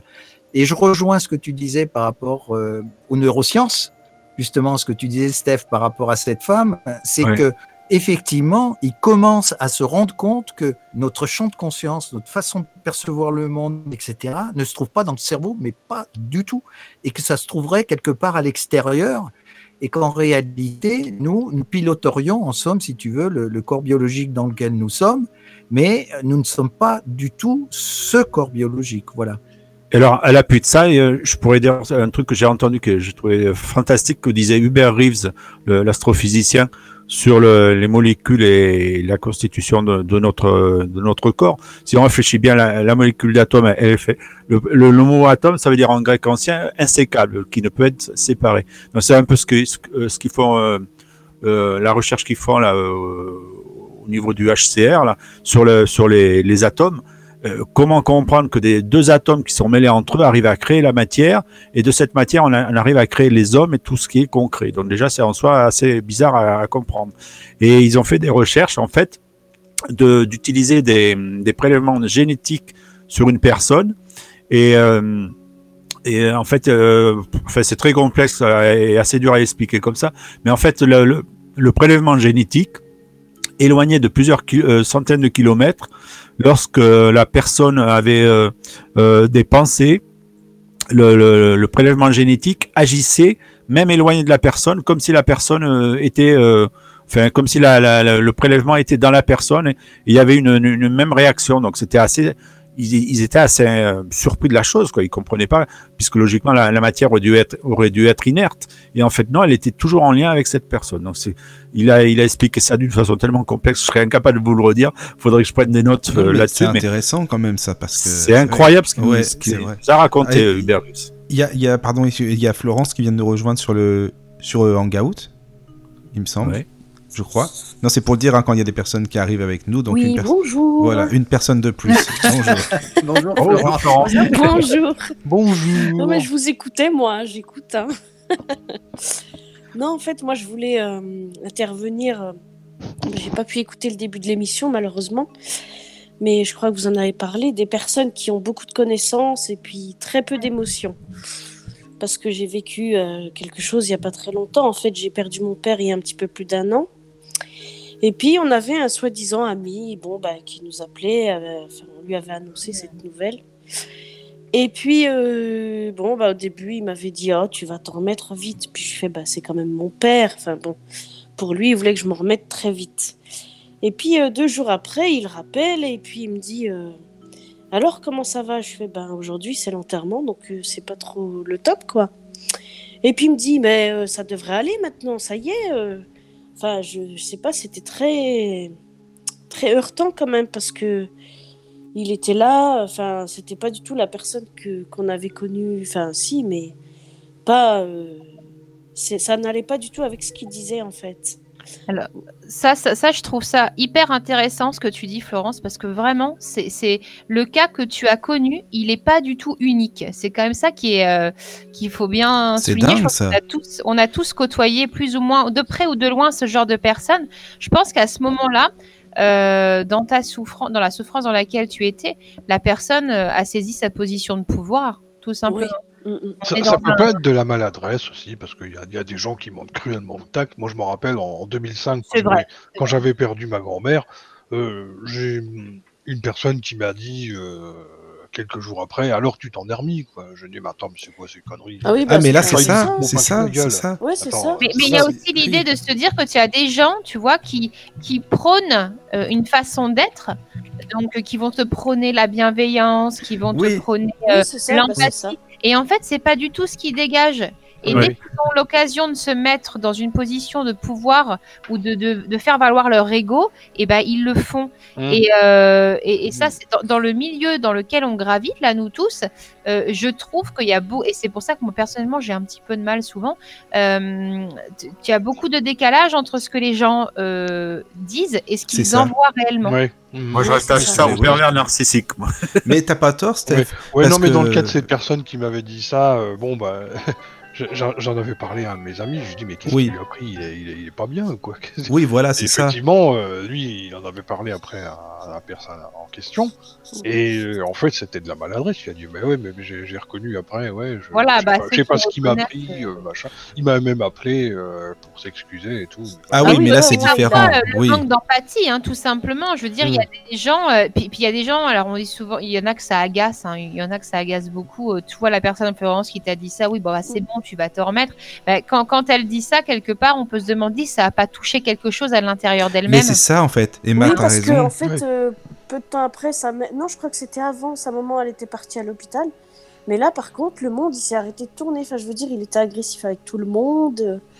C'était euh, limite si on le faisait pas. Bah, s'il t'appelle, donc, est-ce que ça n'a pas touché une peur, alors, quelque part, chez lui? Ouais, c'est ça. ça se Oui, peut. Parce que pour appeler pour dire ça va pas encore, oh, bah alors là quand même, euh, c'est bizarre quoi. Alors là, qu'est-ce c'est- qui m'attend quand ce sera mon tour hein? C'est peut-être ça, ça. hein, qui se cache derrière Ouais, il y comme avait peut-être une certaine appréhension de sa part, euh, justement. euh, Ouais, mais on parle de maladresse, mais excusez-moi, mais ces types-là, ils peuvent avoir, admettons, des chaînes YouTube. Je te dis n'importe quoi, ça veut rien dire, hein, n'importe quel pleu-pleu, il peut en avoir une. Mais le mec, il se dit, admettons, spirit, euh, il prône la tolérance, la bienveillance, comme tu dis, Emma, euh, tout ce qui est, euh, tu vois, la compassion. Ils connaissent bien, ces- en plus, ce sont des super orateurs. Ces gens-là, tu peux les écouter, t'es en admiration. Moi, perso, il y a des gens que j'écoute, je dis, mais merde, comment il, il connaît plein de trucs, celui-là, mais Oui, puis il bah oui. explique Euh, bien et tout. Ils font de la com. Tu hein, vois tout Non, mais même, ils font Ouais, des mais- prières pour euh, Oui. compatir, pour les malades, Ouais. pour les. Ils font des prières pour les gens euh, qui sont souffrants, les esprits Oui, souffrants ou les. Oui, et en fait, ça. quand t'as un problème euh, dans la vie, ils en ont rien à foutre, quoi, limite. Enfin, Mm. excusez-moi, je suis direct, mais franchement, je trouve Bah ça non, mais bizarre, quoi. c'était- c'est vraiment le cas. hein. Non, mais mais- c'est, c'est, tout, est, tout est euh, dans les apparences, en fin de compte, c'est pour s'adresser au plus grand nombre. Et Bah, après, un décalage quand tu les as en comité tu restreint, hein. euh, C'est le principe du gourou, quoi. ouais, c'est Oui. ça, c'est exactement ça. C'est ça. Ah, mais c'est particulier parce que euh, eux, tu peux leur dire euh, Attends, on parle de, je sais pas moi, euh, dans, dans tel livre, voilà, est-ce que on parle de telle chose? Ah, bah oui, c'est chapitre temps, euh, machin, euh, le, la par- euh, paragraphe numéro 5. Enfin, ils te citent tout ce que tu veux, mais en réalité, ils connaissent, ils connaissent, ils engrangent, mais il y a rien après finalement. Dans la vie, hein, dans Ils la vie pratiquent pas, ils pratiquent pas. Mais de toute façon, c'est ça, et et c'est là qu'est le pouvoir finalement, parce que si tu engranges beaucoup d'informations, euh, encore une fois, on en revient à l'humain, mais vraiment à- la base de l'humain. Euh, J'ai oublié son nom. Flûte. Vous savez le, le chercheur américain qui avait fait, euh, c'est Garzinski qui m'empêche de le dire, euh, qui avait fait des expériences euh, sur l'autorité hein, avec des chocs électriques. Vous vous rappelez de ça? Juste après-guerre. Je sais pas. Grammes. non, non. Euh, 1000 grammes, 1000 grammes, Ah, des 1000 expériences grammes, de 1000 d'accord. grammes. Euh, Ah, où en fait, euh, je sais pas si vous vous souvenez de ça, mais enfin, j'étais pas née bien sûr. C'est juste après la guerre, euh, 1000 grammes avait voulu tester, tester un petit peu c'est ce côté, euh, ce côté pouvoir et ce- des autorités notamment. Ah oui, oui, il y avait une espèce de, de caméra, oui, où il filmait. Et euh, Là, il avait mis en place l'autorité scientifique, justement. Et euh, donc, il y avait un- un- une personne dans, isolée, hein, branchée à une machine électrique. Et puis, on, on disait. Diogène. On dit, oui, hein, ouais, pas, pas, très, pas, pas aussi fort. On faisait croire à la personne. officiellement, oui, voilà, c'était le principe de la GGN, quoi. Et puis. On faisait croire à la personne d'en face, voilà. Donc, si la personne répond mal à la question, vous lui infligez un choc électrique. Donc, il y avait différents voltages décrits sur les boutons. Donc, bien évidemment, ce n'était pas euh, les voltages réels, mais euh, on s'est rendu compte dans l'étude que les gens appuient, quel que soit le voltage. C'est ça, Ah. parce que c'est celui même qui dirige. qui a appuyé sur le bouton. voilà. Mais c'est ça, c'était des Il comédiens. suffisait mais- de, de lever le ton pour que ça marche, quoi. C'est ça. Gars le Au nom fasse. de la science, hein, au nom de ce que je sais et de ce que vous ne savez pas. Voilà. ouais. Voilà, et, et ça suffit. euh, Et tu as, des positionnements vraiment, vraiment comme ça. Et forcément, quand tu démarres, surtout dans ce milieu-là, quand, quand tu veux apprendre, euh, quand tu as besoin qu'on te guide en plus. Oui, parce qu'avec ces gens-là, ils savent que tu as besoin, Emma. Ils savent que tu as besoin qu'on te guide. Mais quand tu es dans la tristesse, la douleur et tout, euh, plus personne. Enfin, moi, je t'avoue, ça m'intrigue. C'est pour ça que je, bah, je te parlais de ça en, en privé euh, il y a oui, pas longtemps. Pour cette émission, euh, enfin, pour des personnes du style, hein, voilà, tu vois. Parce que ils se disent quand même dans la spiritualité ces gens-là. Si c'était des gens qui se disent euh, bah moi je connais rien, tout ça ça m'intéresse pas et voilà mais mais ils sont à fond là-dedans quoi. Ils peuvent te faire des conférences, des trucs comme ça mais mais en vrai enfin tu c'est vraiment intrigant. Enfin pour moi Et C'est j'avoue. bien euh, parce que les conférences, tu dis, ça, ça nourrit, ça nourrit une certaine forme Ah bah oui, oui Et c'est puis vrai. quelque part, ils transmettent quand même leurs connaissances. hein, mais, euh, mais effectivement, au niveau humain, Oui, c'est- Tu sais, tu prends les prêtres par exemple, c'est c'est les personnages qui ont le plus peur de la mort, figure-toi. Oui, je veux bien le croire. C'est pour ça qu'ils sont très matérialistes. Euh, voilà, exactement. Non, mais c'est c'est étonnant, alors que c'est des gens, bon, bon, je sans parler du fait de, des prières, etc., mais ce sont des gens quand même qui, qui vivent, dans- qui baignent quand même dans une certaine euh, soi-disant spiritualité. Donc ça veut dire, moi j'en conclus, hein, c'est un petit peu comme des gens qui vont à l'église et qui vont prier, et souvent je disais, bah, de toute façon, vos prières dépassent pas le toit de l'église. Euh, ah, tu donc- disais ça, toi, Claude? Dis donc, t'es un peu Ouais, dur. ouais, ouais. Ah ben, Tu vas fort quand même, là, franchement. Ou, ré- ou va Oui, ou réaliste, mais quand même, Voilà. hein, t'y allais quand même. Et... voilà, donc ça veut dire que c'est- des gens qui, qui sont superficiels et, et qui en réalité engrangent une certaine connaissance. Oui, c'est ça. Ont l'impression d'avoir une connaissance spirituelle, mais en réalité qui est manipulée complètement par Mais le dis donc, c'est pas pour rien qu'on dit les conseilleurs sont pas les payeurs, parce que là, pour eux, c'est ça. Mmh. C'est vraiment, je connais, je connais, mais, mais quand même, t'as des gens qui viennent vers eux qui sont sous leur coupe. En fait, c'est des gourous, quoi. C'est un peu comme ça, les gourous. Bah, c'est une secte, hein. Moi, oui, je, tout ça. Oui, oui. je considère que voilà que les Une secte que- qui a réussi, comme on dit. Voilà, c'est une secte euh, plus pacifique que peut-être que les autres et encore, elle a été destructrice, donc ça. Dans la théorie, voilà, pacifique dans la théorie. mais- Dans la Si théorie, ces personnes voilà. existent, c'est aussi qu'elles ont un public. hein. Oui. Donc, euh, donc Oui, ça, des répond à une demande. Quoi. Tout à fait, ça répond à une demande. Et il y a des personnes qui sont en recherche euh, d'un mentor, même s'il manque complètement d'empathie, pourvu qu'il puisse. Moi, j'ai entendu des trucs. J'ai des gens qui sont venus. C'est pour trouver un sens à leur vie, quoi. J'ai un monsieur qui est venu me voir. Des points de repère. m'a dit Ouais. aidez-moi. Il me dit j'ai je suis- j'ai vu euh, j'ai vu un médium. Il m'a dit que j'avais 13 entités collées à moi. Ah vous voyez, bon, bah effectivement là là on rentre dans un champ un peu plus compliqué parce Ouais, que quand t'entends ça, là quand on même. est sur la domination par la peur. Bah oui, là, Ouais. c'est ça, c'est ça. T'as pas fini de revenir avec tes 13 entités. Donc, lui faire comprendre que 13 entités, bah, ça ferait longtemps qu'il aurait un pied dans la tombe, en tout cas un pied à l'hôpital psychiatrique. Bon, ça, c'est aussi une chose qui est compliquée. Euh, et, et, et, et aller travailler sur les peurs des gens, c'est quelque chose de. Oui, parce que c'est une forme de, de manipulation. De toute façon, le, Ouais. euh, de toute façon, même je dirais que les, les, les religions ont toujours été un, un système de manipulation pour, Ah, pour tout le à peuple. fait, hein, quelque Lié au hein. pouvoir, de toute façon. Ah oui, absolument.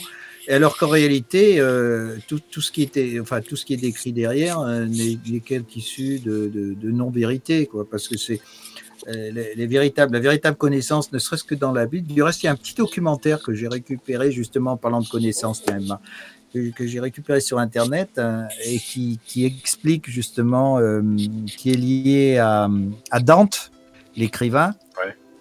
Et justement, qui raconte que Dante était un, un personnage qui était justement euh, fou de culture quelque part et qui, à l'époque, était complètement attiré par la Bible parce qu'elle n'avait pas été encore expurgée comme elle l'est maintenant. Et euh, voilà. Et ce fameux Dante avait un autre copain, euh, Ga- Gallieni, je crois, il s'appelait. Enfin, je ne sais plus le nom exactement. Et qui lui avait accès à cette, à cette fameuse Bible parce que là-bas, l'Église à l'époque, à l'époque de Dante, interdisait totalement de lire cet ouvrage-là. Sinon, c'était la prison, les tortures et tout ce qui s'ensuit, quoi. Un petit peu style Inquisition. quoi. Et ce qui fait que Dante a quand même réussi à, à lire ce- ce- cet- cet ouvrage, ce- ce- cette Bible en question. Et là, alors, quelle, était, quelle était sa surprise? Parce qu'en réalité, cette Bible était tout simplement la retransmission et la connaissance des Sumériens. Et euh, la Bible, euh, le- je dirais le Coran, etc., sont en réalité simplement des projections de textes beaucoup plus anciens qui étaient euh, la connaissance des Sumériens. Ce qui fait que euh, y avait des mathématiques, il y avait la connaissance de l'univers, enfin tout un tas de choses, euh, la présence de, des dieux, ce qu'ils appelaient des dieux, qui étaient en réalité des, êtres venant d'un- de, notre, de notre planète, qui ont influencé les Sumériens dans leur connaissance, dans leur façon de vivre, dans leur évolution. Et tout ça a été retransmis euh, dans le, justement sur les tablettes, ces fameuses tablettes euh, sumériennes, et qui ont été reprises ensuite, euh, traduites justement euh, dans des ouvrages comme la Bible. Seulement, euh, Mm. à l'époque, voilà, elle était complète, c'est-à-dire que c'était vraiment une transcription de, de ce qui s'était passé avec, avec le fameux déluge, etc.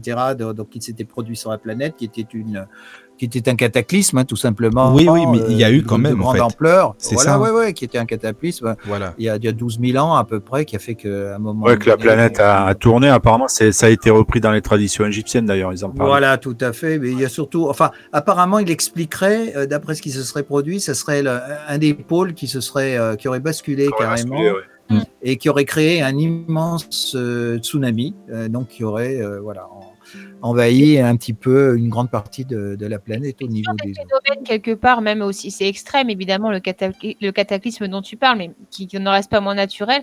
Mais à partir du moment où, où on perd, euh, où on perd le contrôle de, de- des populations, alors qu'on pouvait, qu'on pouvait les maintenir en ordre entre guillemets par la peur et par la superstition, on cherche forcément à effacer les traces, hein, que ce Mhm. soit euh, quel, que soit le peuple. Et je, re- je rebondis justement, Michael, que tu voulais parler d'alchimie, me semble-t-il. euh, Dans, Oui, dans- oui, je parlais, je pensais à ça parce et que je parlais de l'alchimie. John Dee en fait au départ. Voilà, voilà, c'est ça. un, un personnage qui, qui m'a intrigué euh, très jeune. Euh, et, et John Dee, je trouve qu'il avait cette sagesse et il avait cette, il avait cet humain, cette humanité même en lui. Euh, dans ses écrits, euh, on peut trouver des traces où il met en garde finalement. Il met en garde contre notre ego et notre mental. Et il dit que lui-même s'est fait avoir par son ego et son mental et que maintenant, il serait beaucoup plus prudent. Et, et bien sûr, il y avait des, ouvra- des ouvrages théoriques de magie, mais il y avait aussi euh, des paroles très sages de la part de John Dee. Et qu'est- qu'est-ce qui lui est arrivé finalement? Il n'a pas été euh, mis sur un bûcher parce que c'était un très bon ami d'Élisabeth Ier, tout simplement. hein, mais euh, ses bibliothèques ont été brûlées. Voilà, parce que euh, révéler, euh, révéler quelque part une certaine forme de sagesse au monde, euh, c'est perdre le contrôle. Bah oui, Et c'est la vrai. bibliothèque d'Alexandrie, tu crois que ça n'a pas pareil. été provoqué justement euh, dans, cette, dans ce sens-là? Bah, justement pour pas que les, les- le- le peuple ait connaissance de tout cela. Mais est-ce que c'est si négatif que ça? Parce que si tu prends les anciens Égyptiens, tu sais, dont j'avais parlé, euh, les prêtres égyptiens euh, ne, ne donnaient jamais de connaissance au peuple. Ils choisissaient, Oui, ils choisissaient, voilà, ils, ils choisissaient leur, euh, les, les, Les gens, candidats, enfin, les quoi. personnes. Voilà, les candidats qui étaient, ils le savaient hein, par, euh, par euh, disons, je dirais, par d'autres voies, euh, ils, ils savaient que telle personne ou telle personne était apte à recevoir cette connaissance. Avec des capacités.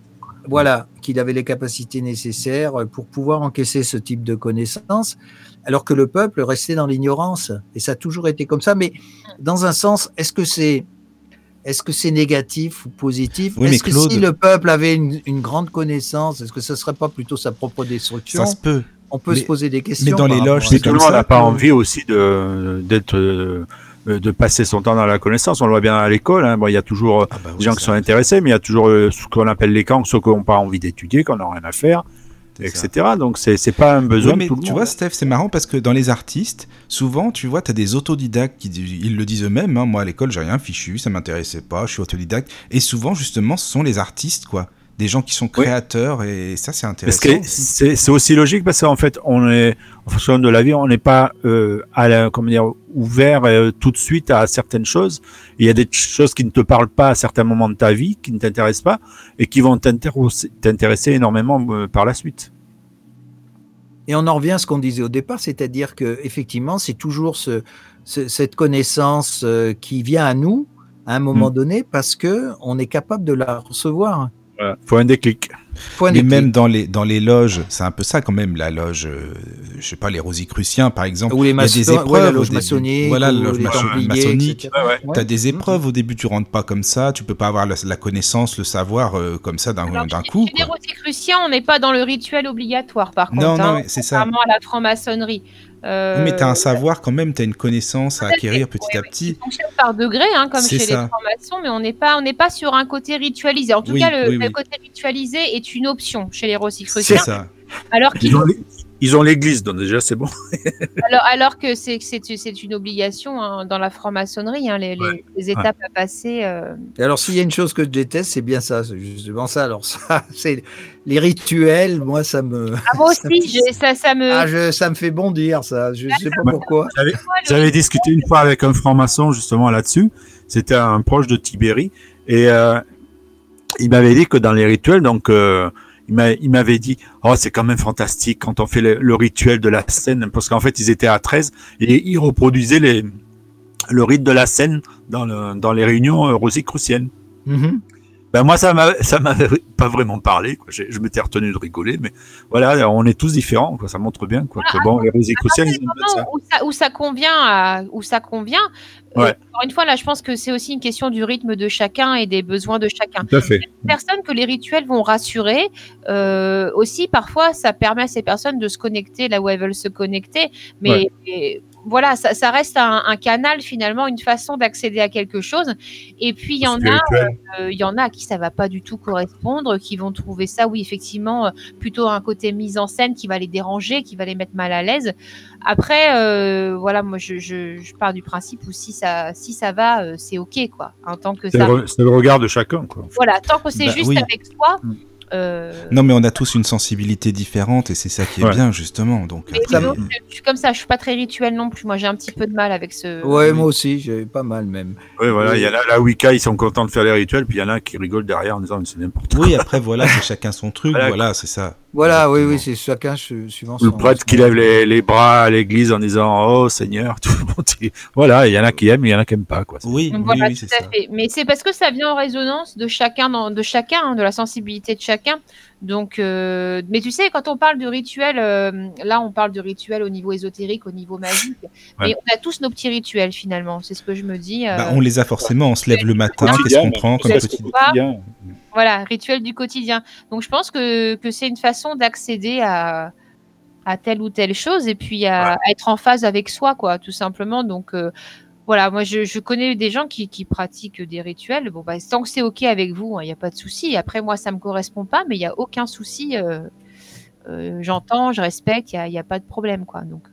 Donc, Mais voilà. ça me fait penser Et un peu à l'alchimie, tu sais, euh, Emma, je t'en ai parlé en privé, Oui. euh, parce que les alchimistes, évidemment, eux, c'est surtout, euh, c'était, enfin, les métaux, hein, le plomb en or, comme on le sait, bon, mais c'était quand même aussi avant tout l'alchimie spirituelle. Je veux dire, ils cherchaient à se parfaire, à s'améliorer, parce que c'est pas pour rien qu'ils disent euh, le vieil homme et on cherche le nouvel homme en nous, quoi. Donc le vieil homme, c'est, euh, oui, d'avoir de la connaissance, etc., etc., mais de le vivre, c'est autre chose. De le vivre, c'est quelque chose vraiment qui fait que on se retrouve en nous-mêmes, on se retrouve avec nous, et c'est ça le nouvel homme en alchimie. Donc c'est vrai que ça m'y fait penser aussi à, ça, tu vois. Mais Tu vois, là, quand on parlait des connaissances, là, tu parles oui, de la chimie spirituelle, je suis tout à fait d'accord. C'est-à-dire que, euh, encore une fois, tu as les connaissances, c'est chouette, mais si tu les vis pas, si tu n'expérimentes pas, comment tu veux. euh, tu vois, comme, comment tu veux te connecter à ce que tu as, à ce que as appris Ah oui, oui, oui. Alors après, tu as des gens qui diront oui, non, mais c'est pas grave, on s'en fout. On a plein de connaissances, on les expérimentera dans des vies futures, et puis c'est tout, quoi. Tout Mais simplement. C'est comme un médecin, quoi. Je veux dire, c'est le Voilà. médecin qui, qui le, cas, le, le type qui apprend euh, tout plein de choses sur le cœur parce qu'il veut être cardiologue, et euh, quand il se retrouve face à une tamponnade, il sait pas quoi faire. Ah oui, ça C'est- sûr. on est sur la même, le même cas de figure. Tant que tu as pas, euh, euh, tant que tu as pas fait, euh, euh, fait tes classes, on va dire pratiques, euh, ça, ça reste que de la théorie, quoi. Voilà, c'est ça. Enfin, ça, c'est mon opinion, encore une fois. Euh, en parlant de rituel, ça me fait penser à, à une expérience que j'avais eue avec un, un moine euh, Bout- du Bhoutan, qui était un moine tibétain, enfin pas tibétain, hein, puisqu'il était au Bhoutan. Et c'était un, c'était quelqu'un de, de super intéressant. Il avait une trentaine d'années, je crois, à l'époque. Et justement, euh, j'avais assisté en Suisse à, à de ses- une de ses conférences, et notamment, il nous expliquait, il nous traduisait un poème. euh, un poème bhoutanais qui expliquait, qui était basé par rapport à la spiritualité, à l'évolution, à la connaissance, etc. Un poème qui faisait, je sais pas, 50, 50, euh, je vais dire 50, 60 lignes, et on y a passé deux jours en dessus. Et euh, euh, il nous expliquait, je sais que je, je me rappelle, j'avais même outré les, les gens qui participaient parce que je m'étais mis à ses pieds, il était assis en tailleur comme ça. Je m'étais couché sur le parquet à plat ventre pour, euh, pour discuter avec lui justement par rapport à ça, parce que je lui expliquais que tout ce qui était euh, justement euh, ce côté un peu rituel, traduction aussi, tu sais, ces grandes allégories, etc., pour expliquer quelque chose. Moi, j'aime bien que ce soit direct, donc j'ai tendance à, à pas aimer trop ce qui est caché, quoi, quelque part. Et hum, je lui avais demandé euh, pourquoi il y avait ça, et il m'avait expliqué justement que les gens avaient besoin de, de ces rituels-là pour, euh, pour se rassurer, pour euh, comprendre avec ça, et m'a il m'a cité un exemple où il était, euh, il était assis sur son, sur son trône, en somme, en tant que moine, et les gens, euh, par un rituel, devaient lui amener une tasse de, de thé. Et il nous disait, il nous disait, mais la tasse de thé, elle a mis deux heures avant de m'arriver. le reste, quand je l'ai bu, elle était froide. Tout ça parce que ça faisait partie d'un rituel et de quelque chose. Bon, pour lui, ça avait, il nous disait que pour lui, ça n'avait ça pas vraiment d'importance, mais que aux yeux de, des gens qui le pratiquaient, pour eux, c'était important. Comme, comme quoi, euh, comme quoi, on est encore bien sur ce qu'on, sur disait au départ, quoi, que qu'avoir la connaissance, de savoir ou de mettre des rituels en place, finalement, euh, il faut, il faut aussi qu'on aille travailler l'humain et puis euh, et faire nos propres expériences et, le vivre, quoi. Notamment si on parle de magie. Euh, je prends l'exemple d'Harry Potter, mais c'est vrai que c'est c'est juste ce que J.K. Rowling dit. hein. La magie, elle est à l'intérieur de soi, hein, avant tout, avant d'être à l'extérieur. Ouais, bien sûr. Euh, c'est pour ça, tu vois, je prends l'exemple de la magie noire parce qu'on en parlait l'autre fois.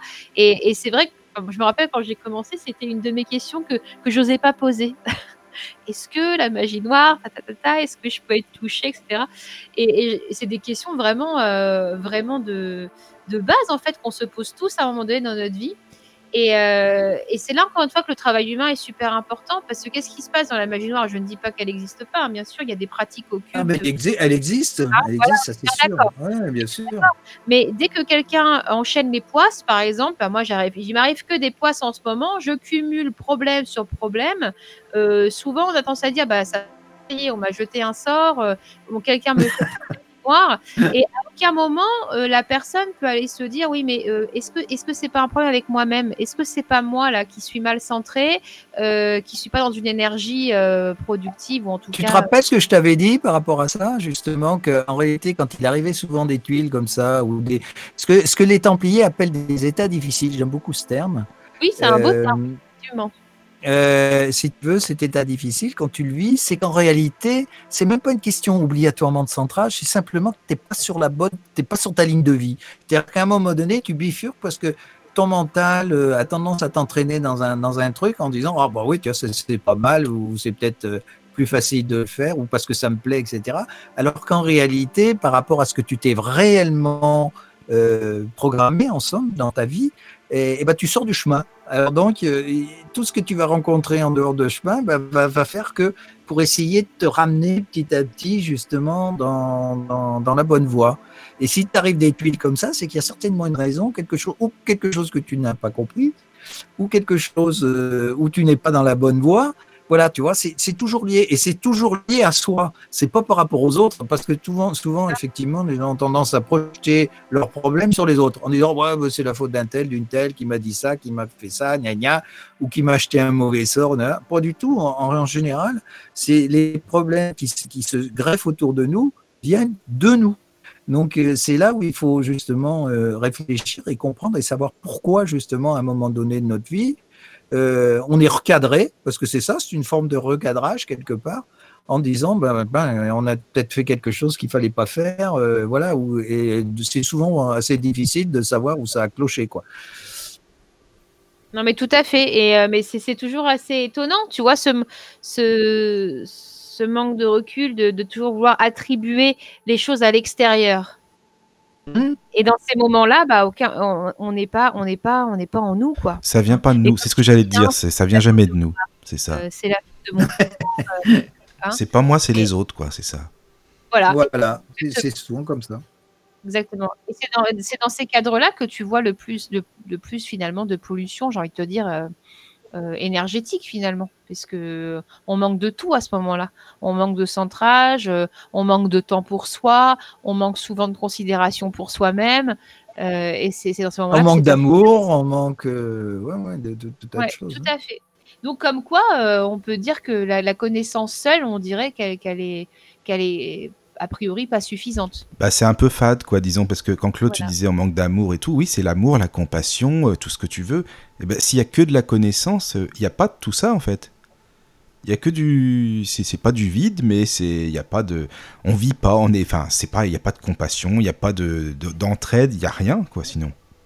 Bah, t'as de la matière, mais t'as pas de substance. Voilà, t'as de la, quoi. ma- voilà, pas de substance, c'est exactement ça, c'est vrai. Donc, euh, donc, donc, donc voilà, c'est un, c'est un peu.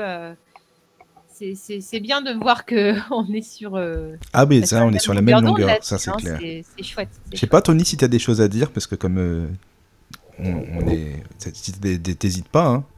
Parce que nous, on parle, on parle hein, depuis tout à l'heure. Ah oui, mais pour l'instant, j'écoute. hein. Non, bah ça va, d'accord. Faut pas hésiter, hein. Parce que tu sais, nous, on arrête. Parler aussi. hein. parce- Non, mais parce qu'il faut, faut oser allumer son micro, faut pas hésiter. hein. Tu sais, nous, on parle sinon. hein. On est bavard. On est bavard, voilà. Vous avez bien ça. raison parce que c'est très intéressant en plus. Ah bah c'est sympa, c'est gentil. Et puis moi je laisse toujours Emma euh, pour le chat parce que c'est c'est celle qui s'en Oui, occupe. oui, je là. regarde là, Mickaël encore, mais là, je, là, il y a plus de, il y a, il y Faut- a- il y faut a pas hésiter. de Géraldine et là, j'ai plus rien pour le moment. Donc, mais après, voilà, n'hésitez pas à poser les questions, même après coup, hein, sur le, sur les adresses mail. euh, Oui, il y a toujours les adresses. De toute façon, il y a toujours euh, bah, les adresses d'Arcadie. Finalement, Emma, j'ai demandé, donc euh, ça va, ça va être encore pendant un an, d'après ce qu'il me semble. hein. Enfin, en tout cas, elles seront valables encore longtemps.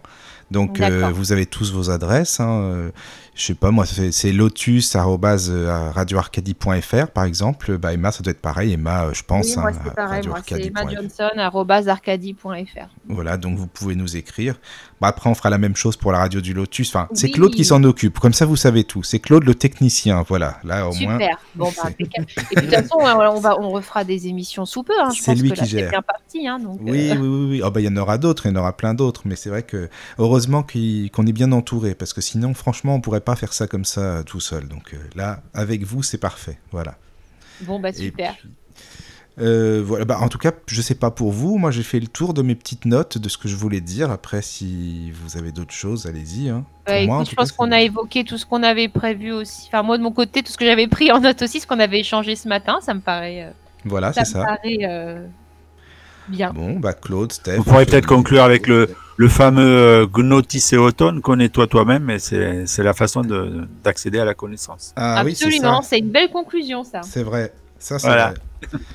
Bon, bah, écoutez, Eh je ben, vous remercie merci infiniment pour votre présence encore. C'était super de, de débattre avec vous d'un nouveau sujet et euh, j'espère qu'on va pouvoir encore, euh, encore faire euh, de nombreuses émissions parce que c'est toujours aura. très agréable de partager euh, tout ça. Ah, c'était vraiment sympa, toujours une fait. bonne ambiance, euh, on est détendu et c'est ça qui est bien, on discute, voilà, entre nous, hein, on est en famille, quoi, tout simplement, hein, on se prend pas la Voilà. tête, comme on dit. Et le débat reste ouvert sur le chat, donc ça aussi c'est super. Vous pouvez euh, à tout moment interagir et, et, N'hésitez et pas. plus on est de fous, euh, plus on. Exactement. Bah, Ouais. Merci à tous, alors, merci à tous et on Je vous vous dit à- remercie beaucoup. à À, très bientôt, très à tous. bientôt. À bientôt. Entrez dans la sérénité et la paix, la paix, la paix, la paix. Bienvenue sur la radio du Lotus.